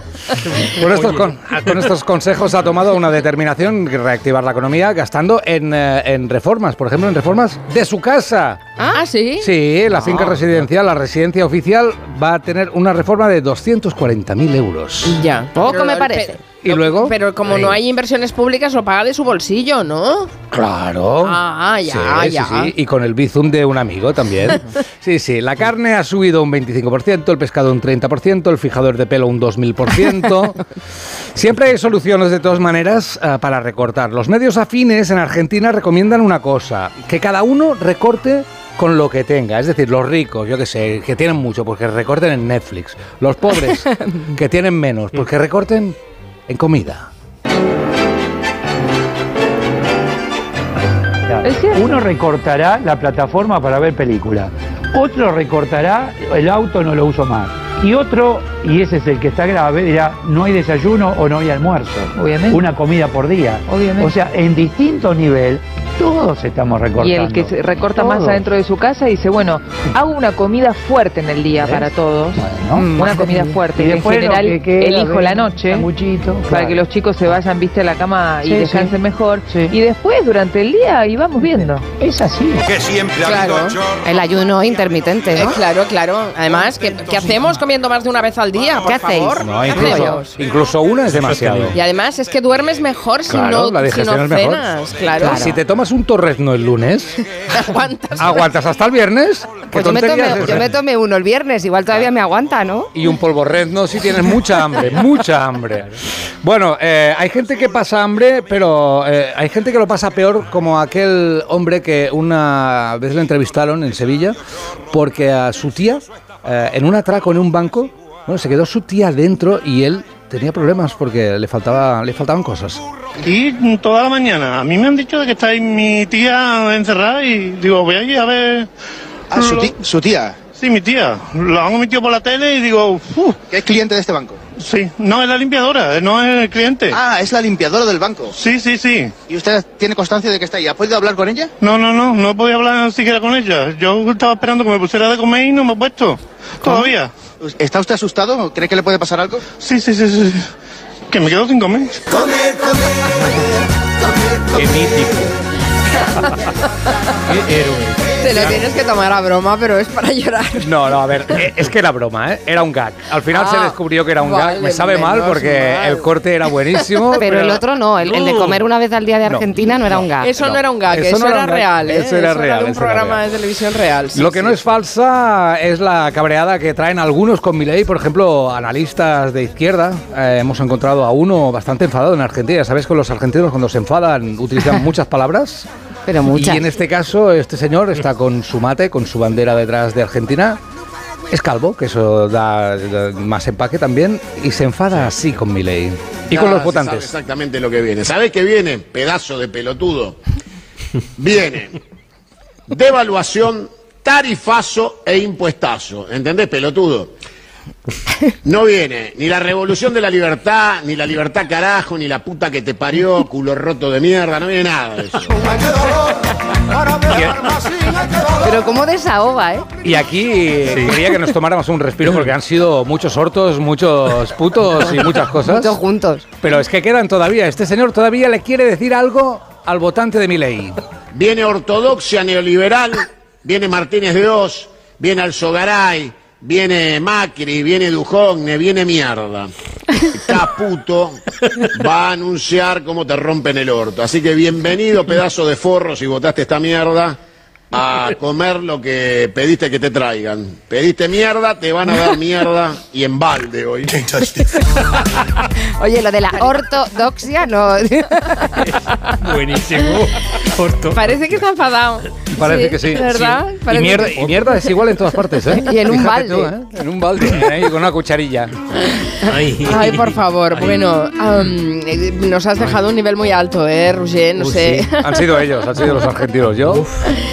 ¿Cómo vienen ingeniosos los titulares que has recopilado para hoy, Verá? ¿Bien de creatividad también Sí, por sí. aquí? ¿O nos tenemos que ir a la Argentina para buscar creatividad?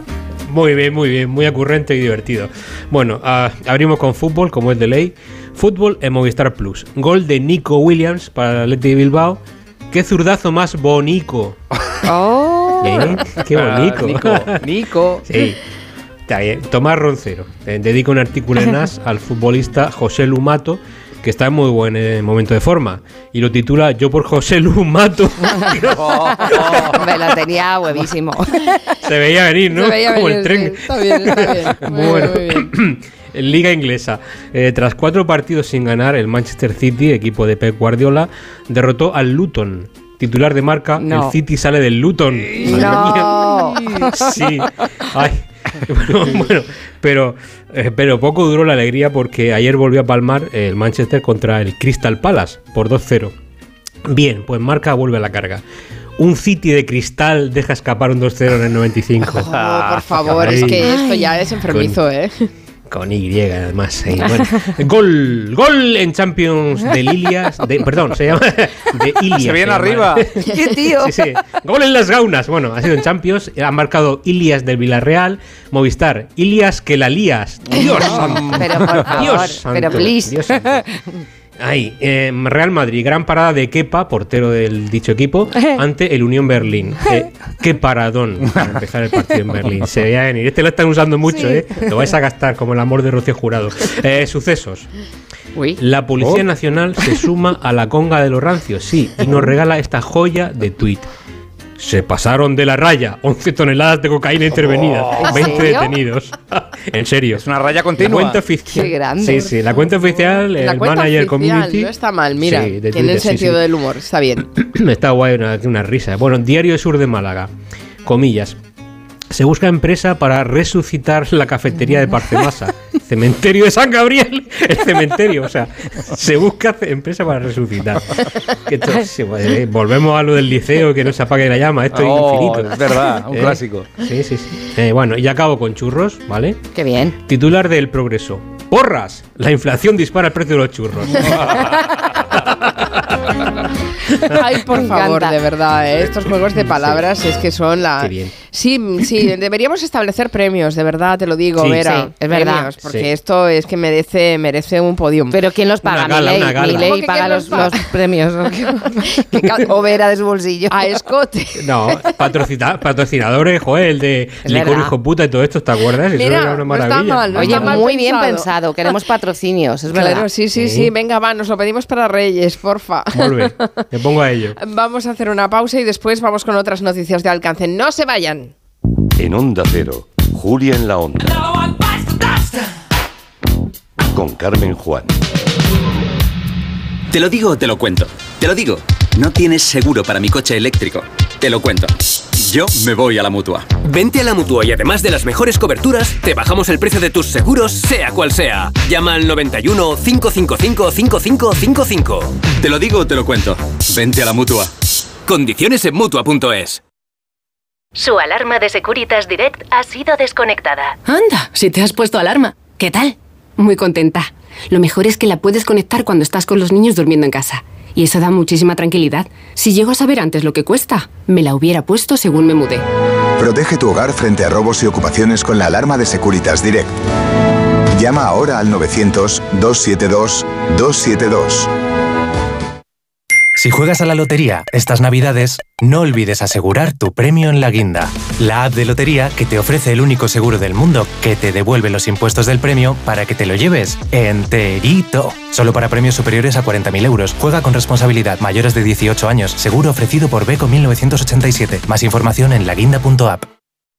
Ten mi copa y llénala, vamos todos a brindar. Tu copa el sabor de la amistad. De mi copa y ya la dejen, de mi copa y ya la dejen, de mi copa y ya la dejen, de mi copa y ya la Málaga Virgen, sabor de amistad. Una serie original de A3 Player. ¿Se acuerdan de la película esta de Vestida de Azul? Es que eso hace tanto tiempo. Después de Veneno, Sé que hay una historia ahí. vuelve el fenómeno internacional. Tú estás dando voz a mucha gente que nunca la tuvo, cariño. Vestidas de azul, una continuación de Veneno, ya disponible solo en A3 Player. Con motivo del estreno de Vestidas de azul, Ella es la veneno. disfruta gratis de Veneno durante tiempo limitado solo en A3 Player. Pero mira cómo comen los peces en el río, pero mira cómo comen jamón del sobrecico. Comen y comen y vuelven a comer con tu jamón directo que han pedido en internet. 984 1028, tujamondirecto.com.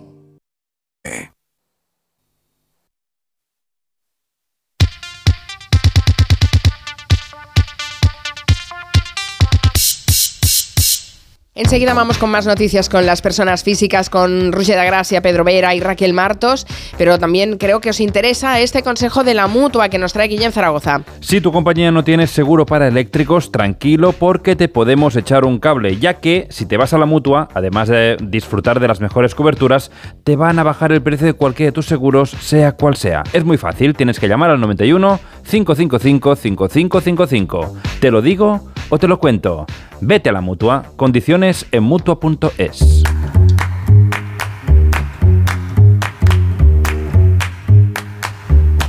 Cuéntame Raquel, tienes más noticias, ¿no? Sí, ¿qué preferís? ¿Robo de un niño Jesús o calendario de desnudos? ¿Qué os apetece más? ¿Por dónde queréis que empiece? Sí, todo. Todo. Sí, Venga, eso. vale, pues voy a empezar por el niño Jesús. Detenidos tras robar el niño Jesús del Belén de San Vicente del Raspage y pedir 2.000 euros en TikTok. Lo contaron en un reportaje ayer, eh, cuando todavía no se sabía qué iba a pasar. Lo contaron esto cuando todavía estaba desaparecido en un reportaje de Antena 3. Piden un rescate. 2.000 euros. 2.000. 2.000. Y le se lo pedimos a la policía local de San, de San Vicente del Raspeix. O sea, recompensa también. Venga, va. Tan bonito que estaba ahí, que es el complemento del Belén. A ver, a ver, un momento. ¿Qué ha dicho esta señora? Que el niño Jesús es el complemento del Belén. ¿Podemos oírla otra vez? A ver. Que es el complemento del Belén. Pero ¿cómo es el niño Jesús el complemento del Belén? O sea, el Como un complemento- bolso, ¿no? Claro, el bolso de la Virgen, sí. Una mula, la mula, vale. Pero el niño Jesús, el protagonista del Belén, ¿cómo va a ser el complemento? La mujer complementa al hombre, el hombre la mujer complementa. se, se- se el agobió. niño lo complementa al Belén. sí, Bueno, ya ha aparecido el niño Jesús y estamos con de complemento directo. Sí, sí, es buenísimo porque en la, en la mesa de redacción hemos contado la noticia que los habían detenido porque es cierto que ayer, ayer todavía no los habían detenido, No, no. los han detenido hoy, pero que la manía esta de llevarse a los niños pesados. Oye, de verdad. decían- A los niños quietos. Decían en TikTok que encontraban que lo habían secuestrado porque es que estaba muy dejado, pobre. Sí, que no los cuidaban bien, pero bueno, no vamos a ver. Estos niños, los, ladrones no tienen algo que estudiar o algo así, por por favor. favor, que no, que no, cun- que no cunda el ejemplo. No, ¿eh? no, de verdad. Que además no, y ya no, no es la primera vez, y ya verás tú, es que esto se, se hace tendencia. Yo quiero que se haga tendencia lo del pueblo de el pueblo murciano, Pedro Vera. Ahí, ahí. De ahí, ahí. Zafra de abajo, que se ha puesto el pueblo desnudo en un calendario de arriba abajo, todo ¿Ah, Zafra sí? abajo, sí. ¿Qué dices? Sí.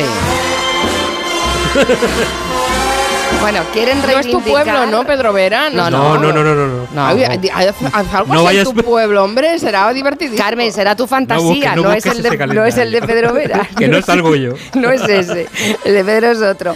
No, pero Para bueno. un señor de Murcia que tenemos. Vaya. Pero estos señores de Murcia, ojito, ¿eh? Porque, bueno, y señoras, porque va el segundo calendario ya, en el 22 ya lo hicieron, quieren reivindicar las pequeñas pedanías, decir que también existen y que tienen los mismos derechos que el resto de, de las poblaciones.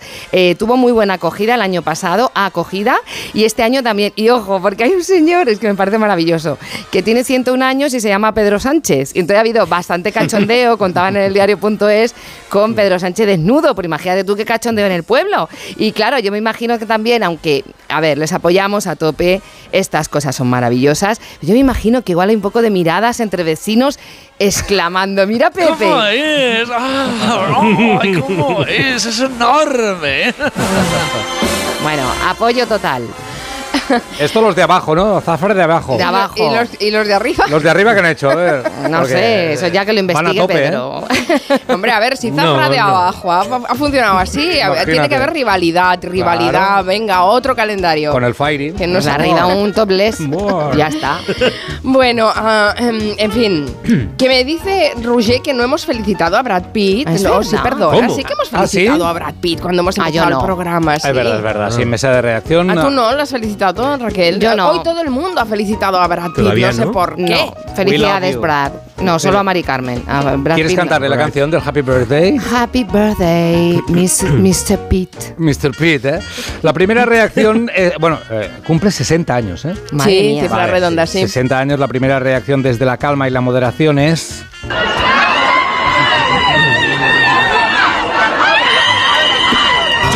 Cuánta belleza. Correcto, cuánta belleza. Parece que todo va a ir bien, con 60 años está como está, pero os voy a decir una cosa, tiene una historia terrible, ¿eh? ¿Ah, sí? Sí, tú eh, me puse a investigar, Sí. tú cuando los cumples hoy también, Sí. el 18. Sí, sí, sí. Pues he llamado a hospitales y archivos y he descubierto que Brad y tú erais hermanos gemelos.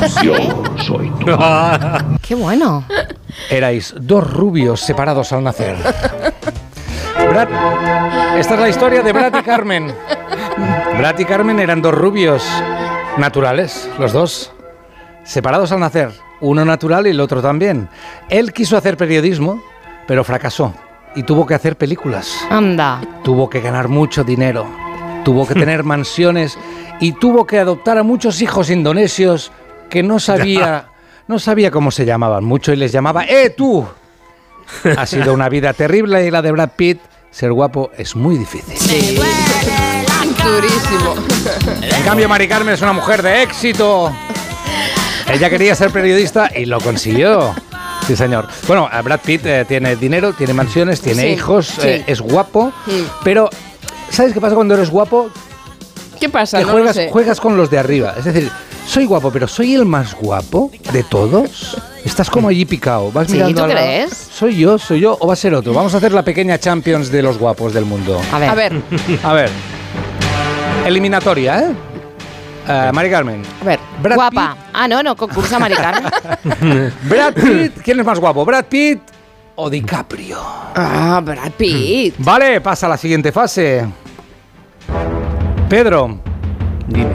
¿Brad Pitt o George Clooney? Brad Pitt, Brad Pitt, siempre. Raquel, ¿Brad Pitt o Roger de Gracia? Rulle de gracia. Vale, no, y ahora, la- ahora la de verdad, la difícil. ¿Brad Pitt o Paul Newman? No, Paul Newman. No. O sea, Paul Newman. No, no, no. Paul Newman, Paul Newman. Paul Newman por no se Newman. discute. Paul Newman no se discute. O sea, no, no, no se discute. Por Yo, yo en el equipo de Raquel. Vale, Por vale. que favor, ¿qué dejamos estamos a diciendo? Paul Newman como animal de compañía. Ah, oye, Vera tiene una viñeta donde compara la edad de Brad Pitt con alguien, ¿verdad, Pedro? Bueno, no tengo nada que objetar a la belleza de Brad, pero sí a la ranciedad que desata anualmente. Cada vez que llega su cumpleaños, las redes se inundan de ranciedad con millones de personas poniendo estos tres mismos chistes. Estos tres no fallan. Uno. Subir foto de Brad Pitt y una de Matusalén, terminal de Yoda, etcétera, con el texto Brad con 60 y yo con 35. Buah, buah. el otro chiste, Brad con 60 tiene mejor cara que yo de resaca con 27. Muy bien, otro más, al millón. Y el más heavy de todo es poner la foto de Brad junto a la de Eduardo Inda y el texto Brad 60 años, Eduardo 56. Ya, ya está bien. Cuánta Ya maldad. está bien. Cuánta maldad. Ya vale. Y ya La belleza está en el interior. Tú sí que eres guapo, Pedro. Guapo. Gracias, amigo. Bueno, pues nada, Sigamos. felicitamos a Brad Pitt. Que nos estará escuchando. Eh, Claro, Exacto, cada evidentemente, cada tarde. Seguro. Ay, señor. bueno, oye, los regalos de Navidad están en peligro. ¿Qué es esto? ¿Qué Eh? Papá Noel Mm. multado en Murcia. ¿Pero, pero, pero Sí. qué traes, Vera? ¿Un clickbait de los tuyos? Sí, vamos a picarlo ahí con fruición. Bueno, en absoluto, en absoluto. Procedo a la lectura de la noticia publicada por la opinión de Murcia, ¿eh? Abro comillas. La policía local de Murcia multa a Papá Noel. Los agentes paran frente al Hotel Victoria a cuatro personas que habían tuneado dos vehículos para convertirlos en trineos navideños. Bien. ¿Eh? Qué bonito. Testigos de los hechos apuntaron que tratarles el alto por los ocupantes del trineo se mostraron contrariados. Especialmente enfadada se veía a una de las elfas. Estaba mosqueada la elfa. Sí, ese detalle Enfadada, estaba enfadada. Sí, enfadada, vuelve. Bueno, los vehículos quedaron inmovilizados y el cortejo navideño pues no pudo seguir su camino. Tranquilidad. Tranquilidad para los más pequeños porque no era el auténtico Papá Noel. No, menos no, ¿Qué? menos mal. Bueno, un notición así no queda redondo sin su titular cachondo, ¿verdad? Por ello, un grupo de nuestros oyentes se han puesto manos a la obra para solucionarlo. Empezó Larry Walters ampliando la noticia. Por ir, por ir sin turrón de seguridad. Sin turrón de seguridad. Ponte a- Cinturrón de Larry. seguridad, qué bueno. Cinturrón. Albert, ¿Eh? Alberto Muñoz añade. Puso pies en polvorones. En polvorrezno. claro.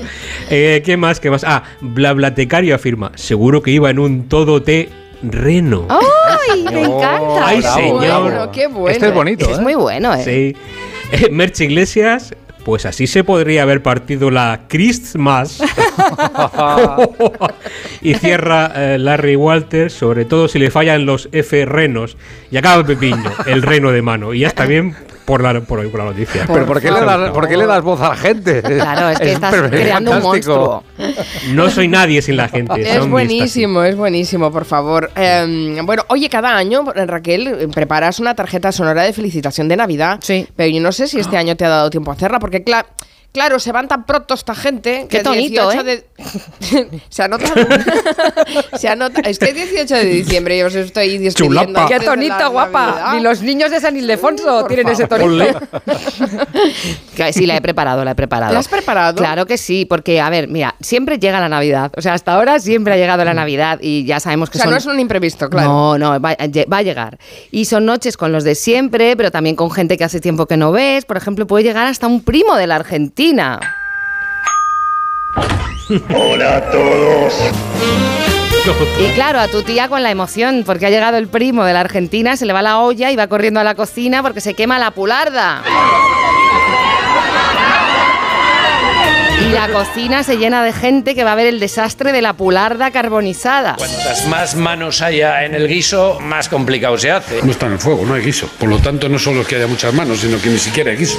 Y tu primo, uno que se fue de Erasmus a Bélgica y no volvió, pues claro, a él se le ocurre la solución brillante. Vayan a comprar un croissant. Sí, a esas horas. Y a ti que llevas toda la tarde con tu tía en la cocina, te dan ganas de mandar a tu primo Ir a a, tomar- cañas. Eso. Y entonces tu tío el pachorro, que no se inmuta por nada, que está con un botellín viendo telepasión, dice... Keep calm and carry on.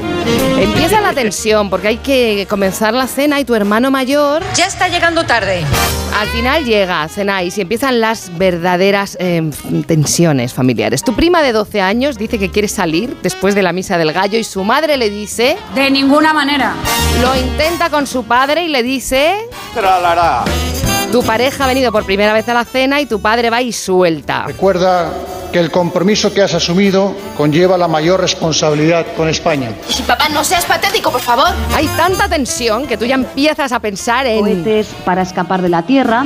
Hasta que llega tu tío, el simpático, el cachondo, y dice que va a cantar noche entera. Aunque luego Bueno, lo piensa. Sí, sí, lo piensa mejor. Bueno, yo creo que me he venido arriba, eso va a ser casi imposible. Casi posible, pero tu abuelo sí que se viene arriba, se arranca y al final todo acaba bien. Todos los días del año yo soy feliz con mi gente. ¡Feliz Navidad! Qué buen retrato de una Bravo, cena bravo. familiar. Bravo, sí, hombre. ¿Os imagináis, Bravo, que, bravo, bravo. ¿os imagináis que Feliz los políticos fueran personas? Como en la. Fueran personas. como, Pero como en esta cena. Ay, por favor, qué bueno, qué bueno.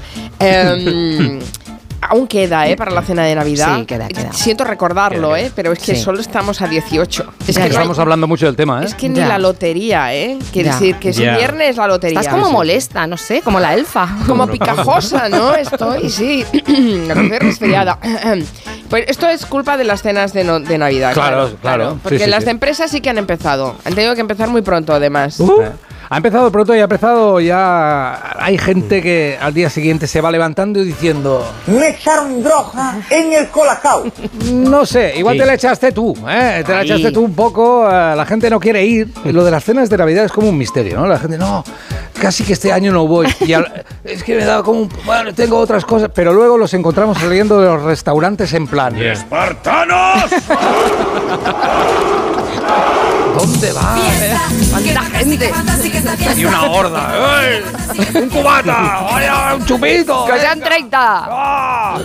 Bueno, a ver, algunos consejos que se leen en las redes eh, para las cenas de Navidad. Pues no llegar muy pronto y no irse el último. Esto es como Aristóteles, ¿no? Qué bueno. El término medio, ¿no? Si llegas muy pronto, ¿qué pasa? Pues Eso que digo te- yo. Te aburres y si te vas el último, pues ya se ve que la vas a liar. Ya. Pero es que la vas a liar, seguramente la vas a liar. En el, en el vestir, no sé vosotros si tenéis algún consejo práctico, pero aquí dice no ir ni muy formal ni ir en, ni ir en chándal. Yo brilli, brilli, vaqueros. Brilli brilli vaqueros. Sí. Vale, este es el concepto. En el beber, en el beber, en el bebercio, no digas solo tomaré una copita porque es mentira. Vas a tomar más. Sí. Pero ahí es donde te puedes transformar. En la sección de Pablo Batista del manual de instrucciones nos dio una masterclass de cenas de Navidad de empresa y nos recordó que a nivel de compañeros pues hay el chapas, el quejica y luego estaba el que nos gustó mucho era el transformer, que es el que durante el año es Rouco Varela y esa noche se transforma en Paco Clave. Si ya saben cómo me pongo, ¿para qué me invitan? Ay, ay. Hay una hora que, que- que haces como un clic, ¿no? De aquella primera, no, yo no voy a, voy a ir. Y luego, a no me voy a ir, dentro de ti dice una voz, no me voy a ir nunca, de que vos sois mis amigos. Yo Os me quiero voy, me quedo. Te quiero, te quiero.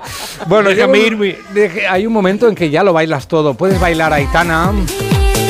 Dale, dale, dale. Venga, ese jefe Vámonos. Arriba de la barra. Bailas, yo qué sé, lo que te echen. Sonia y Selena. Quiero toda la noche. Con los de contabilidad. Y los, y los informáticos que tienen ritmo. Y luego eh, tú por dentro tienes un ritmo. Y si te ponen esto, pues también lo bailas. ¿Ese eres tú? Pero tú estás a tope, ¿eh? Pa, pa, pa, pa, pa, en plan maquinero, ¿eh? Bueno, y entonces la vuelta a casa ya, eh, ya estás ya derrotado, pero todavía no, porque has hecho amigos, a gente a la que quieres y a la que le explicas cosas que no se entienden mucho, como este vídeo que he encontrado yo de un chaval colombiano de Cali, al que parece que en Nueva York eh, le querían atracar y nos cuenta cómo le fue la historia, pero habla como tú cuando vuelves de la cena de Navidad. Mira, a ver si entiendes. O sea que pilláis toman una cintota, vengo yo así, ¿no? Por las calles de Manhattan Nice, efectivo 3.0 con el ki como los Super Saiyan, parchado, y venía escuchando mi salsa y yo lo que me tiene ofendido. Y espérate, porque ya cuando está llegando al portal, Antes de marcharte, se le dices a tu amigo. No, señor. Vamos a cenar zapatilla. Una lavada y estamos parchados. Me da tristeza por el mono porque lo mandé descalzo, pero bendito sea. no, señor. No, señor. ¿Sabes que ha terminado? Porque ha dicho bendito sea, creo, ¿eh? No, señor. Yo seguiría escuchando ¿A que sí? ¿A que toda la noche. Mil veces lo he visto, tío. Mil veces. Qué maravilla. Pero en lo, bucle. lo seguiríais escuchando para ver si entendéis algo, claro. Porque se hace difícil. Como las clases de listening en inglés, ¿no? Por cierto, qué bueno, has dicho bebercio, Ruiz, de gracia. Ole, Oh. qué rancio. Sí, ¿no? ¿Cómo es que me ha salido eso? ¿Por qué? ¿Cuántos años tengo yo? ¿Soy Brad Pitt o qué? ¿Soy un viejo o qué? No, va. Es muy, muy viejuno. Es que estoy con Guillem cada día allí. Es culpa de Guillem, ¿lo ves o no? Sácame de aquí, por favor. Bebercio. Mira, no te he querido interrumpir, pero me estaba riendo por dentro. Ay, bueno, Ay. a- añádelo en tu listado de ranciedades, Sí, por Vera, favor, esto gracias. del, Hombre, del, del el comercio y el bebercio. Me he hecho mayor, me he hecho mayor, Pedro. Ay, es que todo se pega, ¿eh? Menos la hermosura, Ay. todo se pega. Eh, Eso sí. a, a ver, Pedro, Vera, antes de que tú te vayas, Sí. te vayas a Zafra a buscar un calendario. De abajo. A posar, sí. Claro. Nos ahí dejas estamos. un regalo de Navidad tú también, ¿no? Antes de marcharte. Sí. Os traigo una cesta de Navidad llena de rico marketing gastronómico. Se Ole. va a hacer la boca agua y el cerebro también. Bueno, y la, ma- y, y la mayoría de importación, porque fuera de nuestras fronteras, pues se han puesto las pilas en lo rancio. Bueno, Ay, ay, ay, ay. desde Los Ángeles, California, mi amigo Raúl Minchinela me envía el rótulo de neón de una taquería que pone tacos tumbras a Tomás. ¿Te acostumbras a Tomás? ¡Qué bueno! Oh, Te acostumbras a Tomás, me Hostia, no lo había encanta. pillado, ¿eh? Muy bueno. Buenísimo. Te acostumbras. Sí. El local llamado Don't Cry for Me, empanadas argentinas. Oh, por favor. Oh, no llores por, mi Argentina. o sea, favor, por favor. o sea, para los muy cafeteros. Bueno, desde Colombia, ¿veis? Eh, seguimos por ahí. Desde Colombia nos llega el asadero de cochinillos El Rey Lechón, un homenaje a Disney. Ay, qué bonito. Sí, sí, está chulo. Y sí. En Patata, ¿no? Será. Muy bien, muy bien, bravo. Joder, pues, maravilla. Bueno, descubiertos en Francia dos restaurantes en homenaje a Pablo Escobar con su cara incrustada en el logo. Ay, se, llaman, se llaman los dos Pablo Restobar.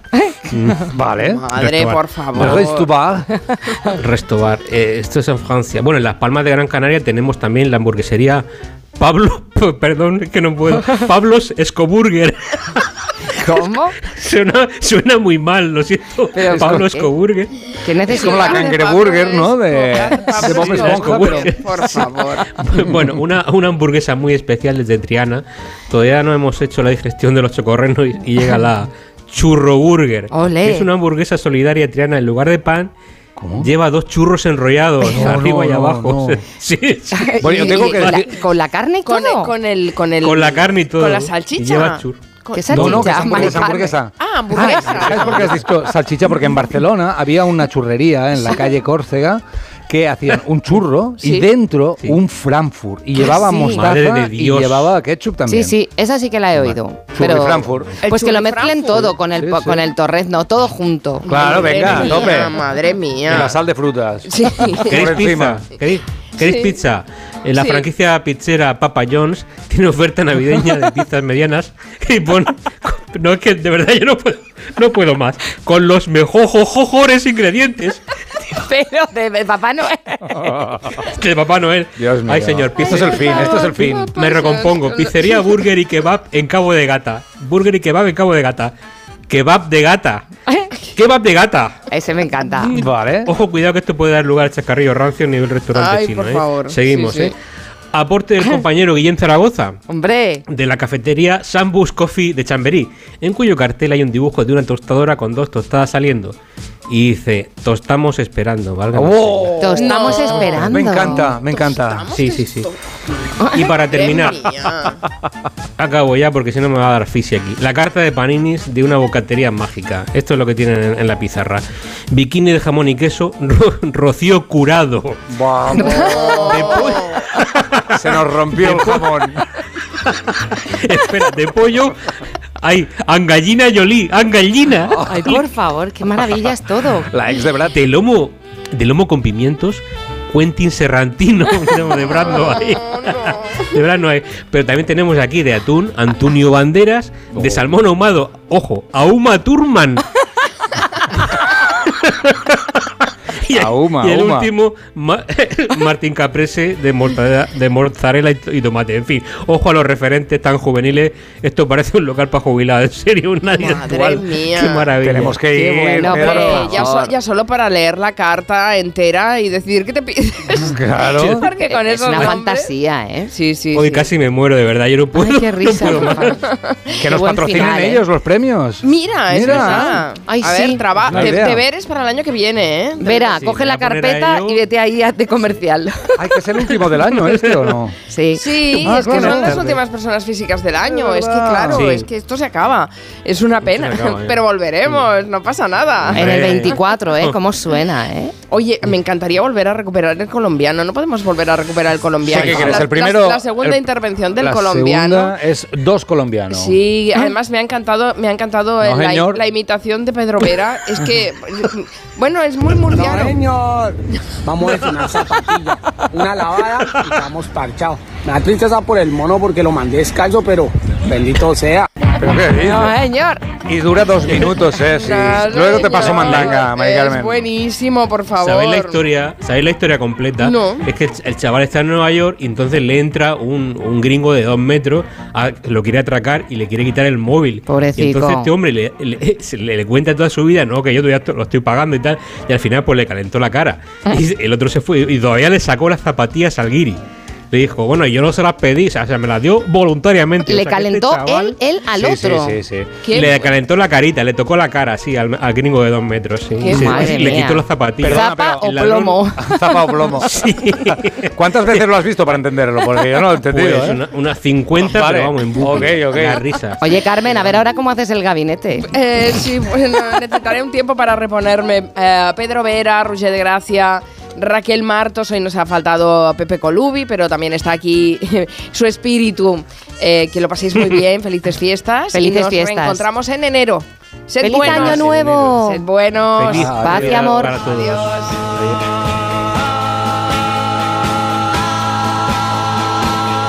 Julia en la Onda, con Carmen Juárez.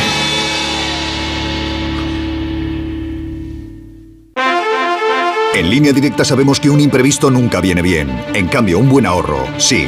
Por eso este diciembre ofrecemos el mes de puertas abiertas de línea directa. Te bajamos hasta un 25% el precio de tu seguro de coche. Sí, sí, hasta un 25%. No te quedes fuera y cámbiate antes de que sea demasiado tarde. Ven directo a lineadirecta.com o llama al 917-700-700. El valor de ser directo.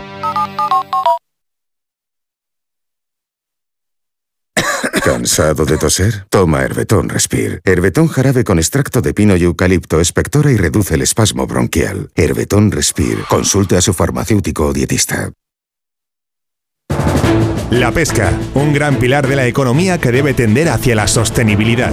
Por eso el martes 19 en Julia en la Onda se realizará un programa especial sobre la realidad de la pesca sostenible en España. Un ejemplo de su avance lo tenemos en el País Vasco, donde el trabajo del sector público y privado, de la comunidad científica, del sector pesquero y de las ONGs ha logrado transformar la pesca hacia la sostenibilidad con un gran éxito en la recuperación de especies. El martes 19 desde las 3 de la tarde en directo desde la cofradía Ichasechea en el puerto de Donosti, Julia en la Onda, con Julia Otero. Te mereces esta radio. Onda Cero, tu radio.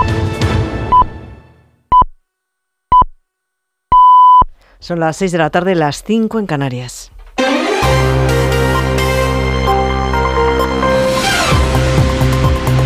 Noticias en Onda Cero. Buenas tardes, ya hay fecha para la reunión suspendida la semana pasada entre el presidente del Tribunal Supremo, Francisco Marín Castán, y el ministro de la Presidencia de Justicia y Relaciones con las Cortes, Félix Bolaños, después de los ataques de Junts a los jueces. Finalmente, la reunión se va a celebrar este jueves por la tarde. Vaya Mazares. Ya hay fecha, sí, para un encuentro que aparentemente ha venido sorteando el presidente del Supremo, desde que Fernando Marín diera un plantón a Bolaños para evitar ver al ministro al día siguiente de los señalamientos públicos de jueces por parte de Miriam Nogueras. El ambiente está enrarecido. La reunión se había pospuesto a mañana, aunque fuentes del ministerio señalan ahora que su agenda le hace imposible celebrar ese encuentro. Fernando Marín también está muy ocupado, aseguraban fuentes jurídicas, y en las últimas horas hemos estado pendientes de si llegaba la sangre al río o finalmente había un encuentro que pudiera servir para restañar heridas. Hoy mismo Bolaños ha vuelto a insistir en que defenderá a los jueces ante cualquier cuestionamiento, venga de donde venga, algo que podrá transmitirle personalmente al presidente en funciones del Supremo en su encuentro presencial del jueves. Luego viaja a Israel del secretario de Defensa de los Estados Unidos, de Lloyd Austin, que se ha reunido ya con el primer ministro israelí, con Benjamín Netanyahu, para abordar el desarrollo de la guerra contra Hamas en Gaza. Nuevo enviado de Washington en un momento en el que Israel y Estados Unidos mantienen sus diferencias sobre la ofensiva que se prolonga hace más de dos meses. Corresponsal en Nueva York, Agustín Alcalá. La decisión del presidente Joe Biden de enviar a Lloyd Austin, el secretario de Defensa, de vuelta a Israel culmina tres semanas de visitas de sus emisarios, del secretario de Estado y también de su consejero de Seguridad Nacional, para convencer definitivamente a Benjamin Netanyahu de que es imposible ganar la guerra contra Hamas utilizando bombas tontas de 500 kilogramos que matan a miles de inocentes en Tel Aviv. Austin ha mantenido que Estados Unidos no pone plazo alguno a Israel sobre la marcha del conflicto, pero sí ha hablado de esa transición en la ofensiva contra los terroristas que busca Washington. Hemos intercambiado opiniones sobre la marcha de la campaña, sobre los objetivos y las metas y sobre cómo reducir el número de bajas entre los civiles en el campo de batalla. Y hemos hablado también de cómo pasar de operaciones de gran intensidad a otra fase de menor intensidad y a operaciones más quirúrgicas.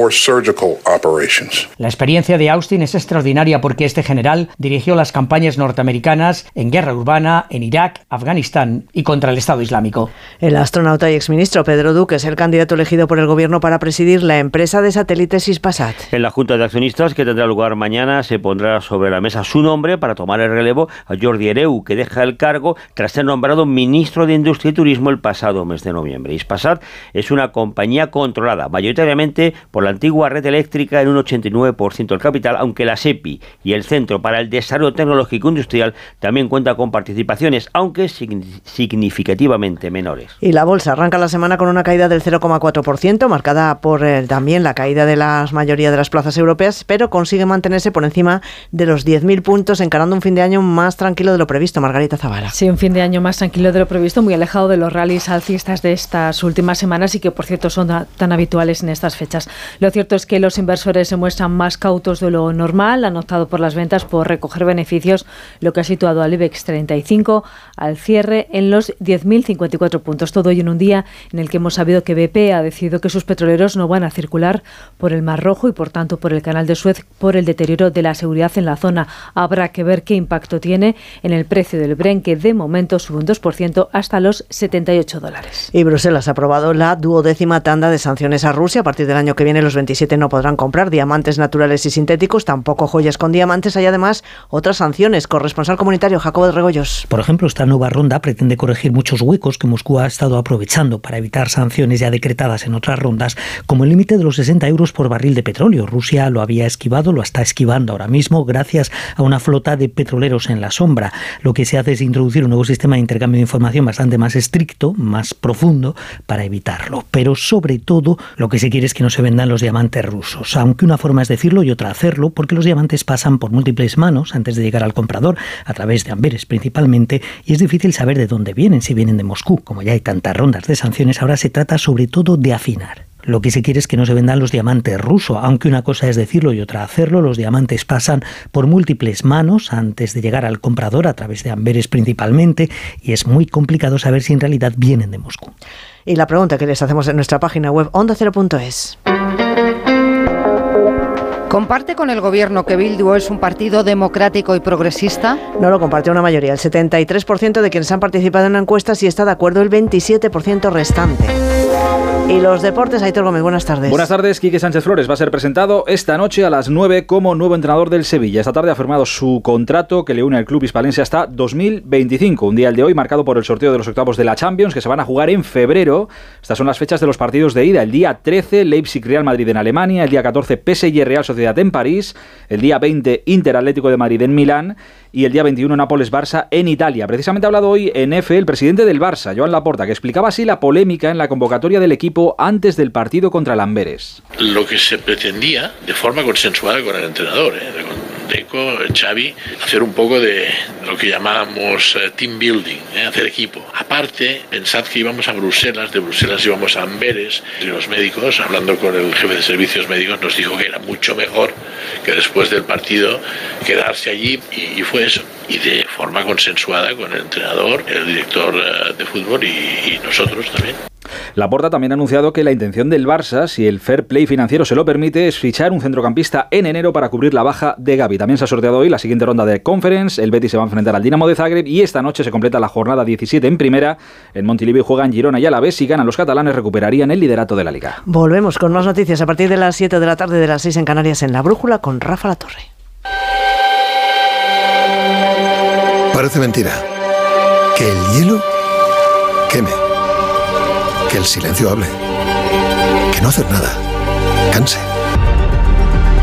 O que ser plural sea algo singular. Porque gente dispuesta a respetar todas las opiniones no se ve todos los días. Pero sí se puede escuchar.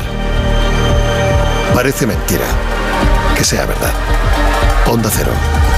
Tu radio. Julia en la Onda. En mi primer día de prácticas en el hospital, la suerte quiso que me encontrara con María. Por nuestras charlas en la máquina de café, por todas las noches de guardia que hemos pasado juntas y porque gracias a ella soy mejor enfermera. Este año, si la suerte decide que me toque el gordo de Navidad, nos tocará a las dos. No hay mayor suerte que la de tenernos. 22 de diciembre, Lotería de Navidad. Todavía estás a tiempo de compartir un décimo. Loterías te recuerda que juegues con responsabilidad y solo si eres mayor de edad. Esta temporada las suscripciones no volverán a ser lo mismo. Amazon Prime te trae Operación Triunfo, así como envíos rápidos y gratis. Todo por 4,99 euros al mes. Tengo que suscribirme ahora mismo. Entretenimiento en directo y envíos rápidos gratis. Todo por 4,99 euros al mes. Está en Prime, con restricciones geográficas. Consulta amazon.es barra Prime Terms. Una serie original de A3 Player. ¿Se acuerdan de la película esta de Vestida de Azul? Es que eso hace tanto tiempo. Después de Veneno, Sé que hay una historia ahí. vuelve el fenómeno internacional. Tú estás dando voz a mucha gente que nunca la tuvo, cariño. Vestidas de Azul, una continuación de Veneno, ya disponible solo en A3 Player. Con motivo del estreno de Vestidas de Azul, Ella es la Veneno. disfruta gratis de Veneno durante tiempo limitado solo en A3 Player.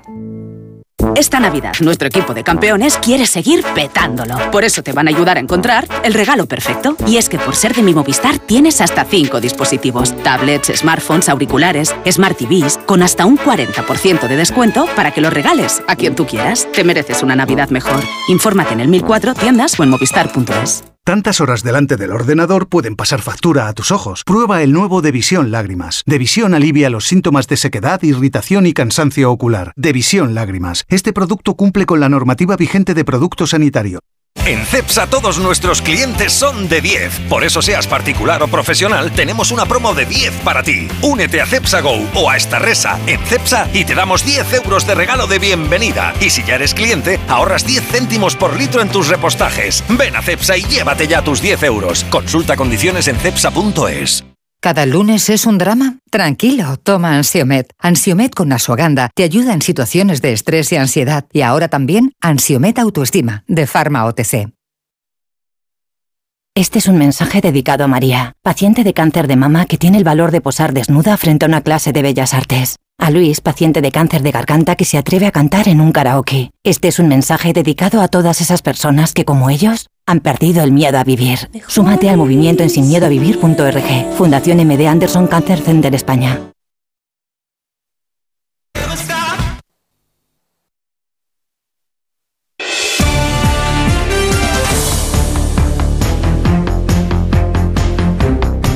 Onda Cero, Julia en la Onda, con Carmen Juan.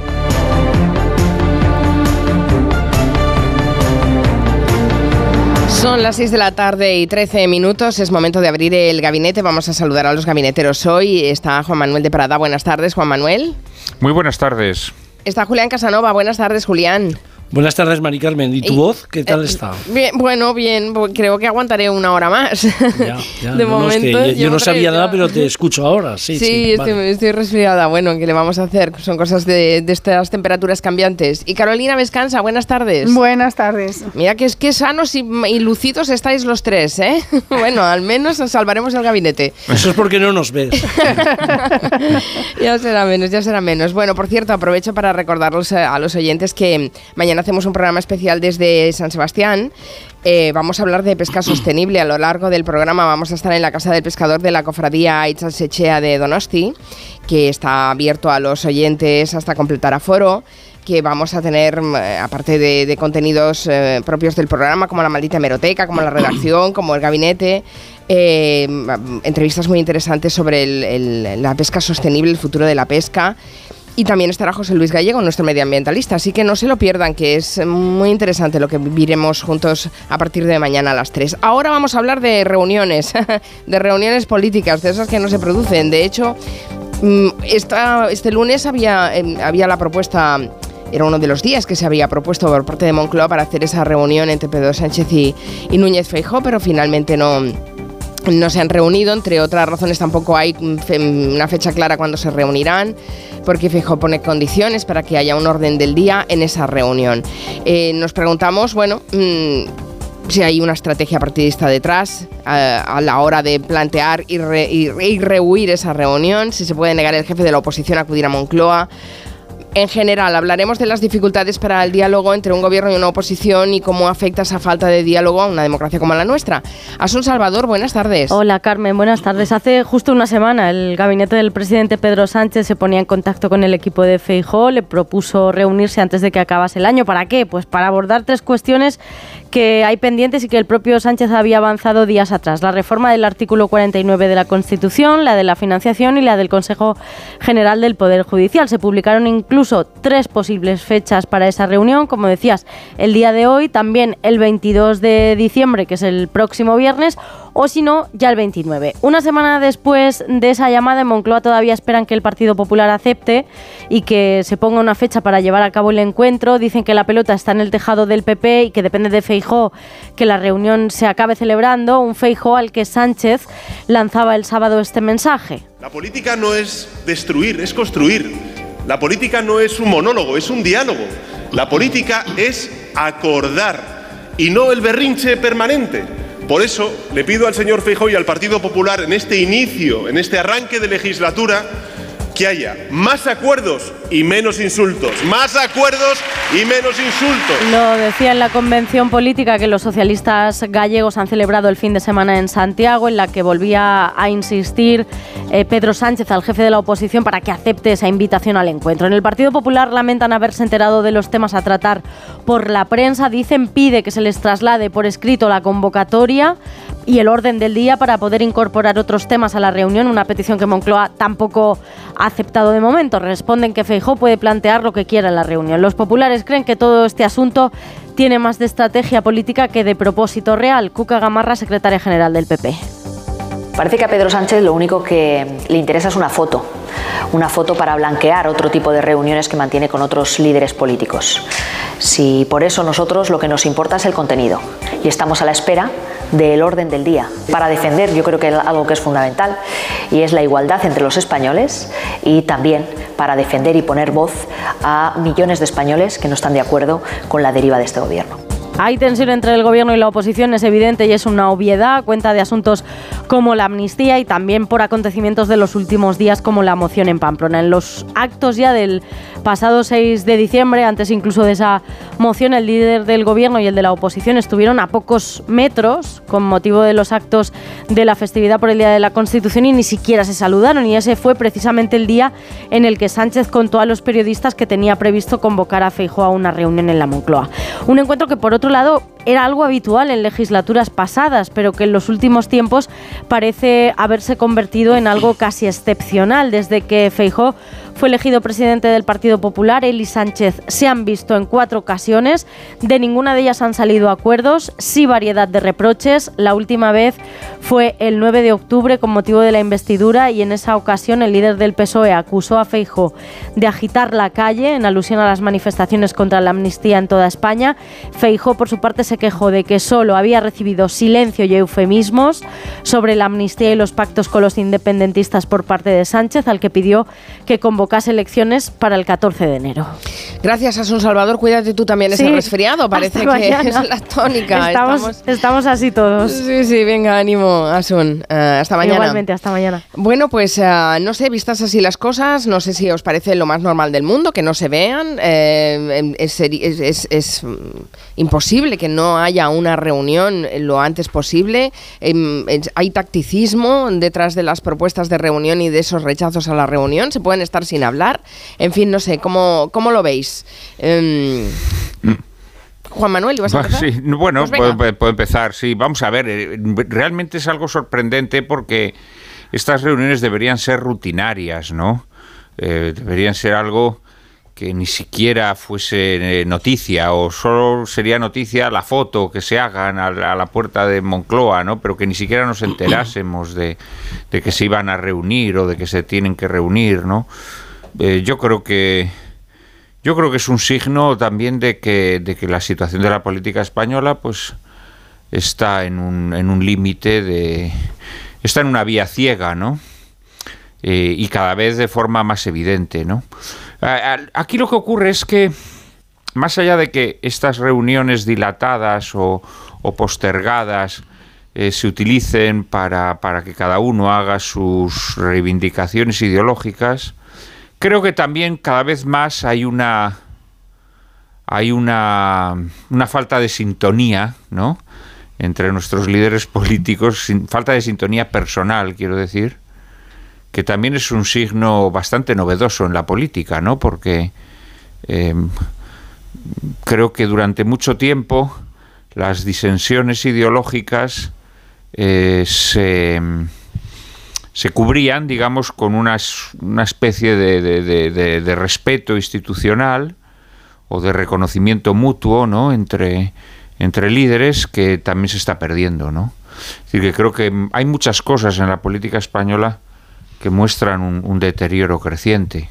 Bueno, en cualquier caso, las relaciones personales no es evidente que con unos las tendrás mejor que, no- que con otros, pero eso no puede ser algo que determine si nos reunimos o no nos reunimos. Quiero decir que No, claro, no debería, pero yo creo que sí, yo creo que sí lo... que sí lo- sería mejor que se cayeran bien y que se hablaran con normalidad, por supuesto. Pero, pero bueno, mm, en fin. No, no tanto caerse bien, oye, si tampoco tienen por qué caerse bien, es que quizás esto sea excesivo, pero creo que hay, pues eh, sí, un respeto institucional, ¿no? Vamos a ver, eh, por ejemplo, la- la- la- lo que estaba diciendo Cuca Gamarra, ciertamente, yo creo que eh, se puede discutir todas las decisiones que ha tomado el presidente del gobierno, eh, toda la cuestión de la amnistía, eh, todo lo que ha sucedido ahora en, en- en el ayuntamiento de Pamplona, etcétera, etcétera. Pero claro, eso no puede eh, impedir que se celebre una reunión, ¿no? O sea, son cosas diversas. Yo creo Mm. que existen, es- existen vías, vías para para hacer llegar esa discrepancia tanto en las instituciones como en los medios de comunicación pero mm, claro es que no, no se puede mezclar todo en el mismo en la misma olla ¿no? Eh, Julián, ¿alguna perspectiva histórica a propósito de estas malas relaciones entre líderes y, y la dificultad de, de hacer algo que tendría que ser rutinario, como dice Juan Manuel de Prada? Yo creo que en, principio hay que, hay que ver que no pasa solo aquí. Yo sé que, que en España tenemos una tendencia a pensar que igual que se come en el mejor sitio del mundo, eh, pues también es donde más se discute, es también donde las cosas peor eh, suceden siempre. ¿no? Eh, mm, esta división está profunda, está afectando a un montón de países. Y creo que lo que ha cambiado en política, es un poco conectando con, con lo que quería decir Juan Manuel, yo creo que lo que ha cambiado en, en- en política son varias cosas. La primera, que eh, no estamos hablando de los políticos como una eh, esfera separada que los demás no intervienen, sino que cada vez más medios, opinión, etcétera, van cada vez más conectados solo a favor del partido político o del político que tú defiendes. Pero es que además ya no se habla tanto de política o de las políticas como que la gente cree que todo lo que hacen en estos momentos los políticos afectan a valores esenciales, puede ser el territorio, puede ser, puede ser las, lo que tú piensas de la sociedad y que además cada uno piensa que si gana el otro va a dañar profundamente a España.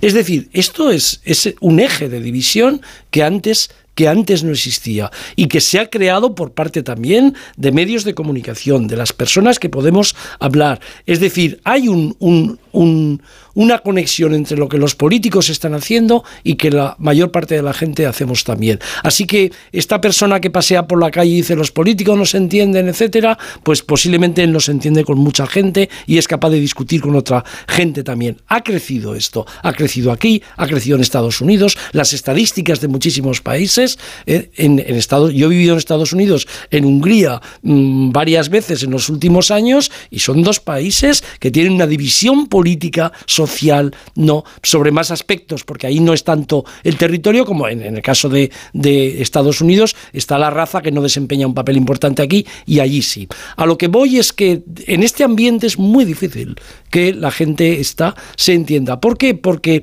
ya no, ya no es por tradición democrática, les da igual, porque la, la, la versión que tiene cada uno del otro es que, que lo que discutimos nosotros ya no son políticas, no es si, la política es de izquierdas o derechas, si es de aquí o de allá, sino que afecta tanto, como decía, a valores, afecta tanto a aspectos que son básicos, porque tú lo que quieres es destruir España, el otro le dice que no, que la que quieres destruirla es tú de otra forma, que la gente evidentemente capta el mensaje. Y yo creo de verdad, yo creo que lo que ha pasado en la, en la política de muchos países es que hay puntos de inflexión marcados por, marcados por elecciones. Por elecciones porque ha salido un candidato que no tenía que salir o, o muy, es muy extraordinario, como pasó con Trump en Estados Unidos, o porque ha salido un candidato que nadie esperaba que saliera. Creo que hay un punto de inflexión en España que se ha agudizado todo más desde el punto de que alguien creía, alguien no, muchos medios, la gente que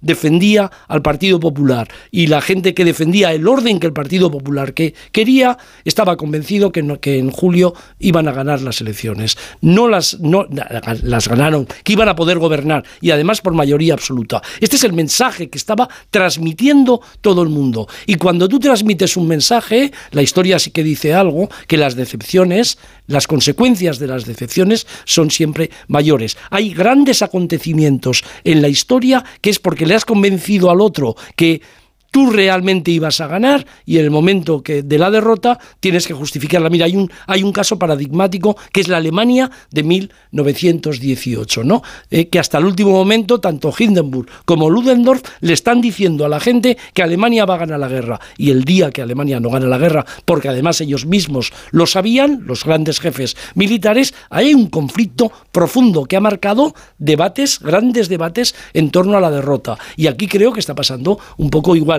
Insisto, esto no es solo si se llevan bien los políticos o no. Esto es algo más profundo que está afectando a muchísima gente. Y aquí ya no se discute sobre ciencia, cambio, cambio climático, políticas sociales, sino, insisto, en que la gente cree que el otro está rompiendo algo fundamental que eran los valores, el territorio, España, ese tipo de cosas es lo que están saliendo. Mm. Ya nadie habla de si hay paro, no hay paro, la economía va bien, no va bien, ¿qué hacemos? No, lo que hay ahora son estos entes abstractos, porque son bastante abstractos, que tienen mucho que ver con la nación, con la patria y con todas estas cosas. Mm. Uh, Carolina, ¿se puede negar un líder de la oposición cuando uh, se le oferta una reunión con el presidente del gobierno?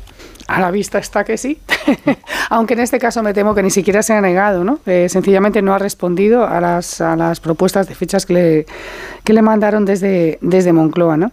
Yo también entiendo que esto no es el resultado de una, de una mala relación personal entre Feijóo y Sánchez. Estoy convencida además de que desde el punto de vista personal eh, la relación seguro que es más cordial a puerta cerrada de lo que es eh, delante de las cámaras. De hecho, yo creo que todas las personas que, que tenemos eh, algún tipo de presencia en los medios de comunicación estamos cansadas de venir a programas en donde antes de que se enciende la luz verde de la antena eh, se mantienen conversaciones cordiales y razonables y cuando se enciende la luz verde de estar emitiéndose en antena o en la televisión, de pronto se monta un pollo y una bronca que dice, ¿y esto qué es? ¿no? Y eso tiene mucho que ver con la sobreactuación, con la enfatización de las diferencias y con, la, con un sistema mediático que premia la bronca porque es eh, la forma de, de, conseguir audiencias. Y creo que eso va, está más allá de la propia política. Pero volviendo a la cuestión, yo creo que, que lo que está pasando con la negativa la, a, a visitar, a tener este encuentro con el presidente del gobierno, tiene que ver eh, con esta estrategia de excepcionalidad que el Partido Popular y Vox han adoptado desde el día siguiente eh, de las elecciones del 23 de julio, que por supuesto está conectado con lo que estaba planteando Julián de, las expectativas, ¿no? Como todo en la vida, en política también, ganar o perder es una cuestión de expectativas y nada más peligroso que la frustración de las expectativas construidas a bombo y platillo eh, por los medios de comunicación, por los propios actores políticos, por el propio Partido Popular a lo largo de la de diría, yo diría, todo el último año. ¿no? Eh, fueron a las elecciones del 23 de julio creyendo que iba a ser una, un paseo triunfal y se encontraron con que no obtuvieron la mayoría suficiente como para poder gobernar. Y eso, ha llevado, la consecuencia de eso es el no reconocimiento de facto, sí formal pero no de facto, del resultado electoral. ¿Y eso qué implica? Bueno, pues eso implica que eh, yo no voy a normalizar a través de la normalización de las prácticas institucionales el resultado electoral. Entonces, una práctica institucional normal que es que el, líder de la oposición se reúne con el presidente del gobierno, pues no, pues no voy. Eh, y, pongo como excusa que no se me ha mandado el orden del día, que ese día tenía dentista, bueno, qué sé yo, lo que sea, ¿no?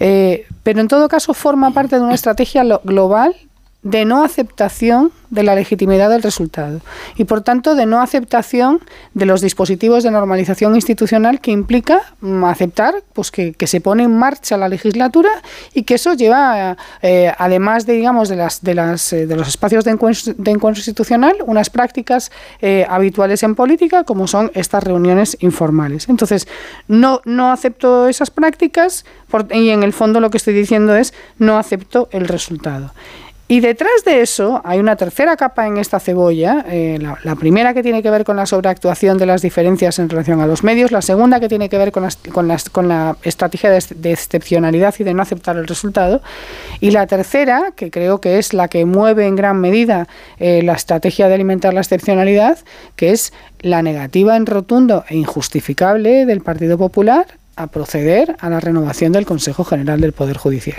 Entonces, con tal de no hablar de la, de la renovación del Consejo General del Poder Judicial, yo creo que, el, Partido Popular está dispuesto a decir lo que sea, que la abuela fuma, que no le han mandado que no le han mandado la ubicación de donde habían quedado, eh, lo que sea, quiero decir lo que sea, eh, para no tener que salir a una rueda de prensa posterior y explicar ¿Cuáles son los argumentos por los cuales después de cinco años no se renueva el Consejo General del Poder Judicial? Que además, eh, sinceramente, creo que por la vía del acuerdo con el Partido Popular va a ser imposible.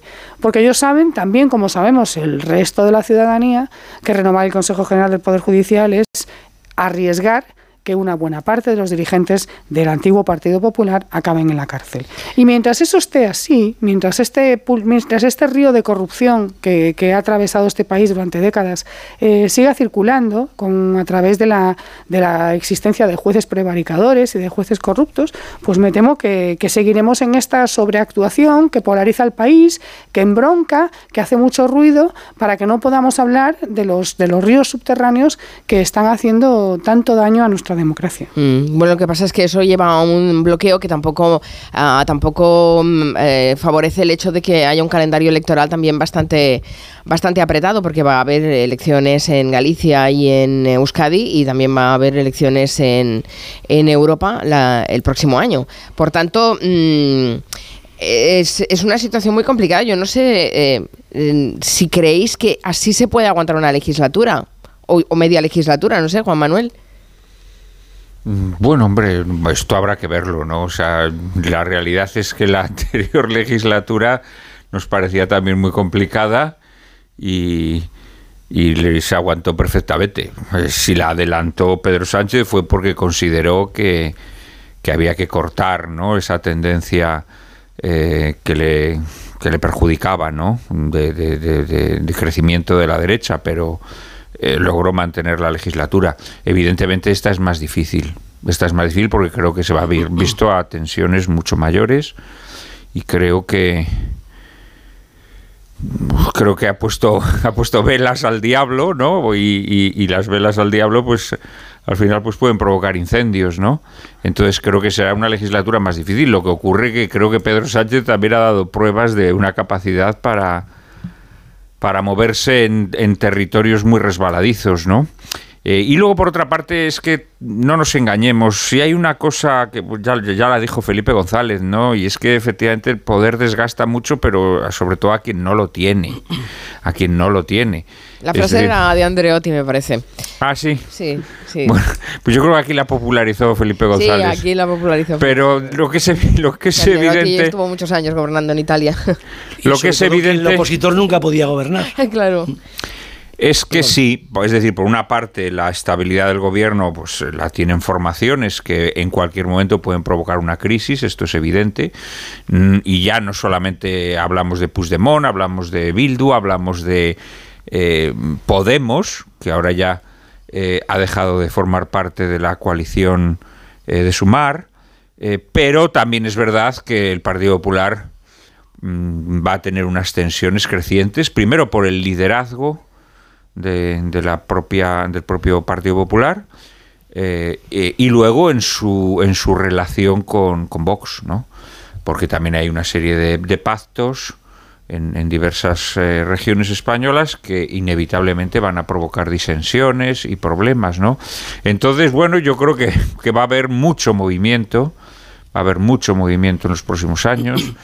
Em, y, veremos lo que sucede, ¿no? Claro, en España, en España hay una cosa que en otros países no ocurre y es que en España se da por hecho y es absolutamente eh, inamovible que los partidos mayoritarios no pueden pactar, no pueden llevarse bien.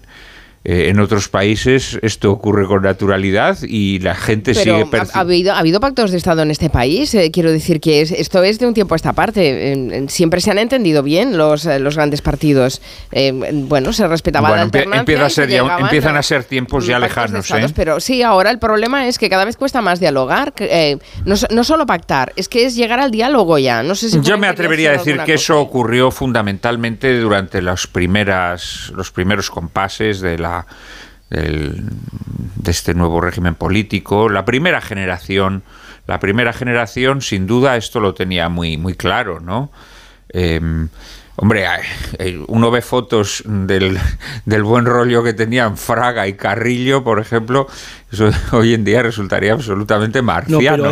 No, Sí, Julián. Eh, no, que no hubo, no hubo necesidad tampoco nunca de que ellos pudieran gobernar juntos. Eso es otra cosa. Bueno, bien, yo creo que aquí, yo, creo que aquí ha ocurrido una cosa en España muy importante, que es que hemos pasado de un sistema en el que los dos partidos, eh, el que ganaba con un poquito más, siempre, siempre gobernaba, con un poco más era un poquito de nacionalistas catalanes y vascos y bastaba. Y ahora necesitaban más. Hemos pasado a un periodo que empezó, que empezó, por supuesto, con una gran crisis también económica, social, profunda, ¿no? Hemos pasado un periodo en el que, en el que puede haber una coalición diferente de partidos, de, gobierno, y sin embargo, parece ser que todo es más apocalíptico. Es curioso, porque esta coalición de gobierno que eh, ha gobernado en los últimos, en los últimos años ha tenido por, el hecho de estar en esa coalición, ha habido políticas sociales más profundas que antes no las hubiera habido. El, sistema, o sea, el discurso apocalíptico de que todo va muy mal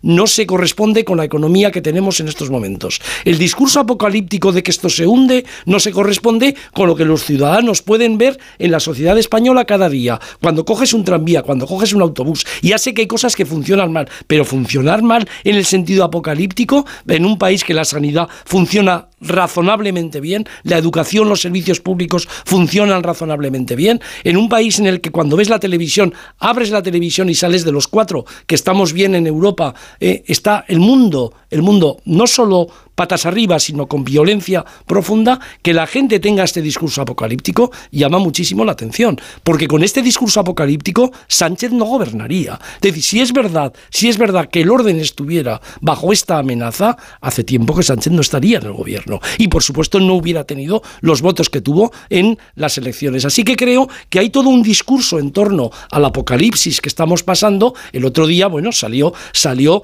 diciendo esto mayor oreja en un instituto, en un centro, perdón, ¿eh? en un centro eh, concertado madrileño. Salió diciendo unas cosas al bachillerato, a la gente de bachillerato, que yo como profesor de historia me parece que es increíble. Tú que tratas por todos los medios de ofrecer conocimiento, que tratas por todos los medios de dar lecturas, que tratas por todos los medios de que la gente sea crítica con las lecturas. Y resulta que va un político que ha sido todo durante un periodo de gobierno y les dice que esto se hunde, la monja le dice a los demás que también se está hundiendo todo. Es increíble. Es increíble porque es que no es cierto este discurso apocalíptico. No es cierto que las políticas sociales hayan llevado a fracasos profundos. Y no es cierto hasta ahora que España se rompa en absoluto. ¿eh?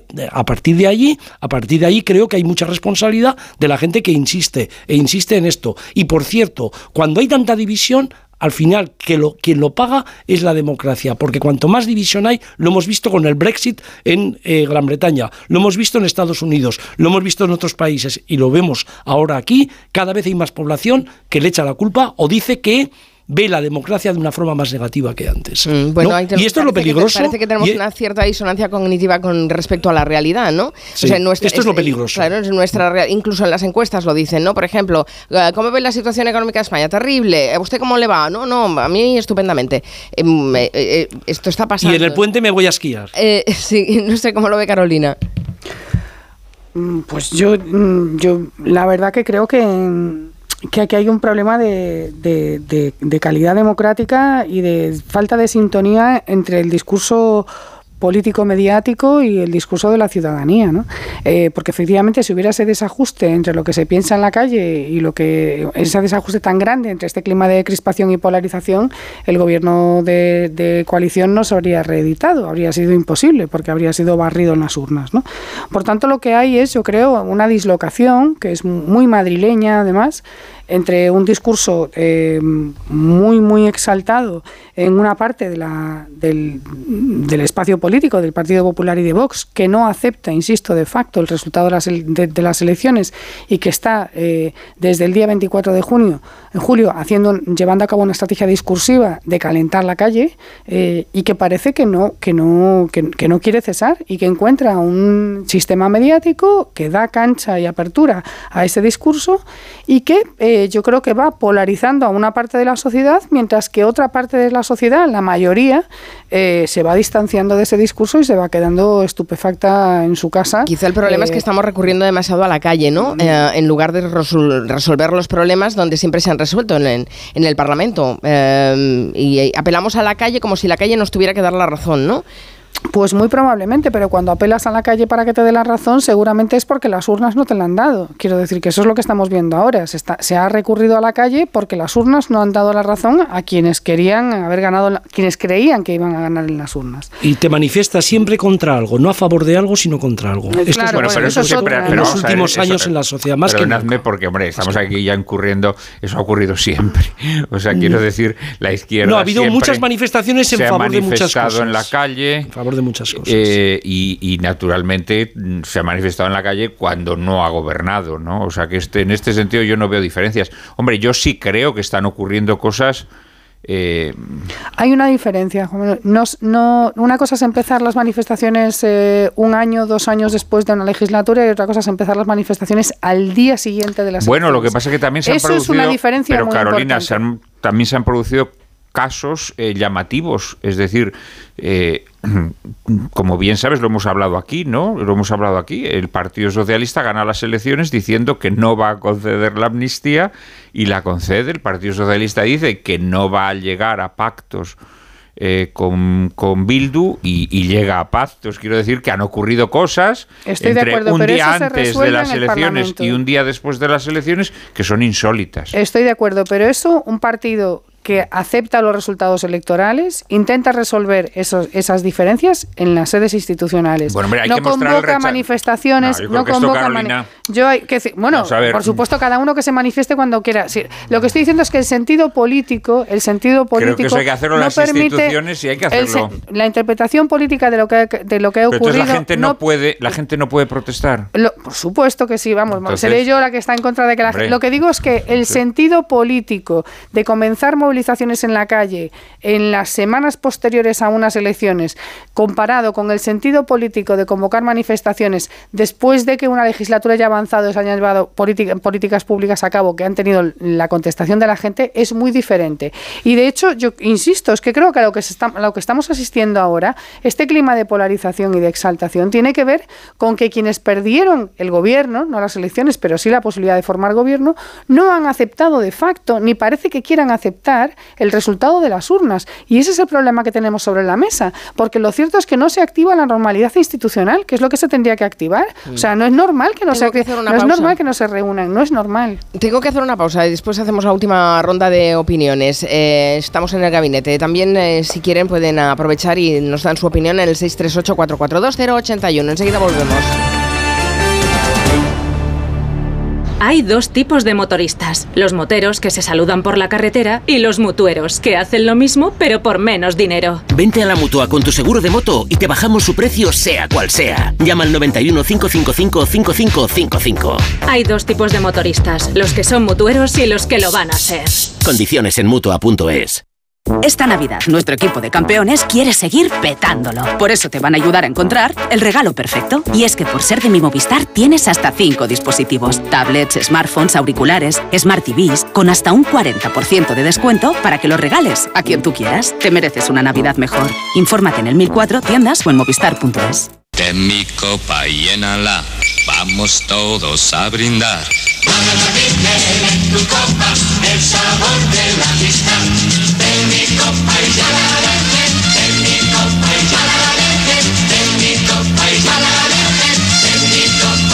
Málaga Virgen, sabor de amistad. En CEPSA todos nuestros clientes son de 10. Por eso seas particular o profesional, tenemos una promo de 10 para ti. Únete a CEPSA Go o a esta resa en CEPSA y te damos 10 euros de regalo de bienvenida. Y si ya eres cliente, ahorras 10 céntimos por litro en tus repostajes. Ven a CEPSA y llévate ya tus 10 euros. Consulta condiciones en CEPSA.es. Sara está lista para darlo todo en la nieve. Gracias a las ofertas de última hora y más de Amazon. ¡Me he pillado esta chaqueta colchada guapísima! ¡Y yo tengo otra! ¡Toma ya! Y no podía faltar la del perro. Estas chaquetas son la caña. Comparte la alegría con las ofertas de última hora y más de Amazon del 8 al 22 de diciembre. Más información en amazon.es. Para guisar. Apis. Para salsear. Apis. Para condimentar. Apis. Para cocinar. Siempre tomate frito Apis. Idealmente rico, sano, exquisito. Idealmente tomate frito Apis. Ya sea como base de tus recetas o como acompañamiento, el tomate frito Apis es el aliado ideal para tus platos. Apis, expertos en tomate.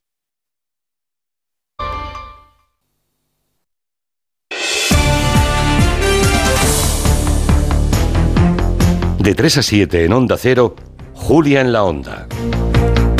Tenemos poco tiempo, pero una última ronda final y me atrevo a lanzar la pregunta del millón. ¿Habrá reunión Sánchez Feijóo antes de final de año o no? No sé, ¿qué piensas, Julián? ¿Crees que habrá reunión? Eh, mi deseo es que debería haberla. Yo lo que yo lo que sí que creo es que no es una cuestión solo personal.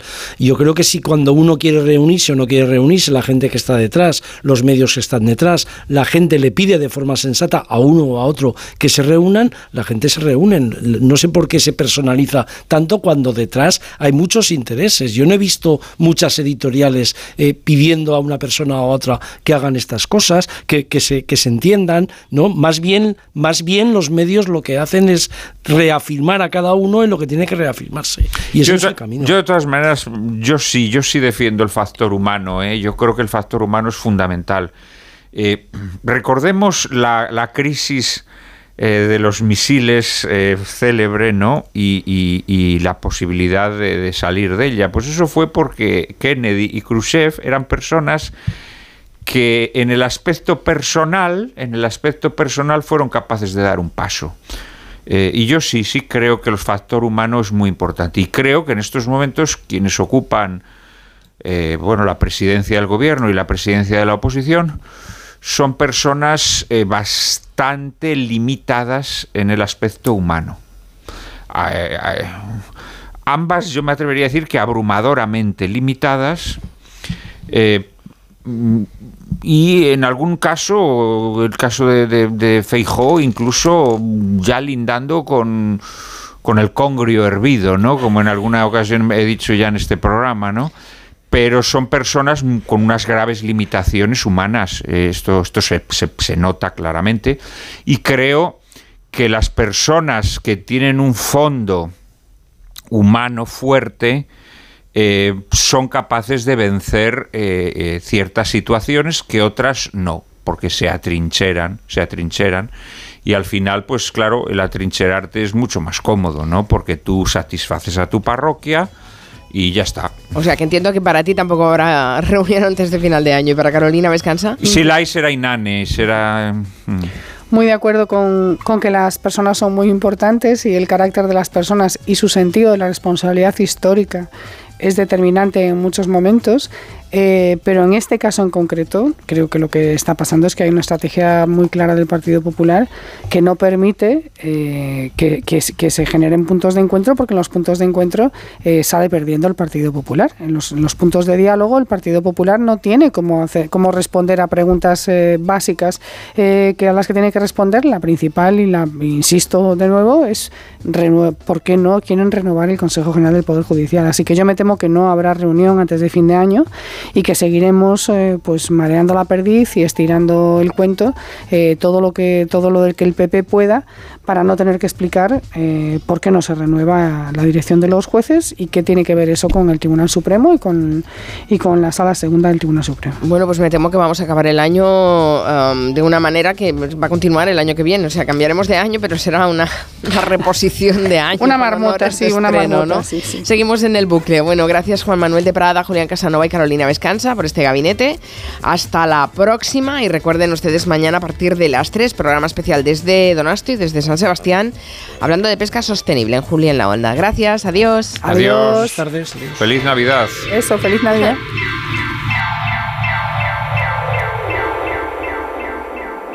En Carglass creemos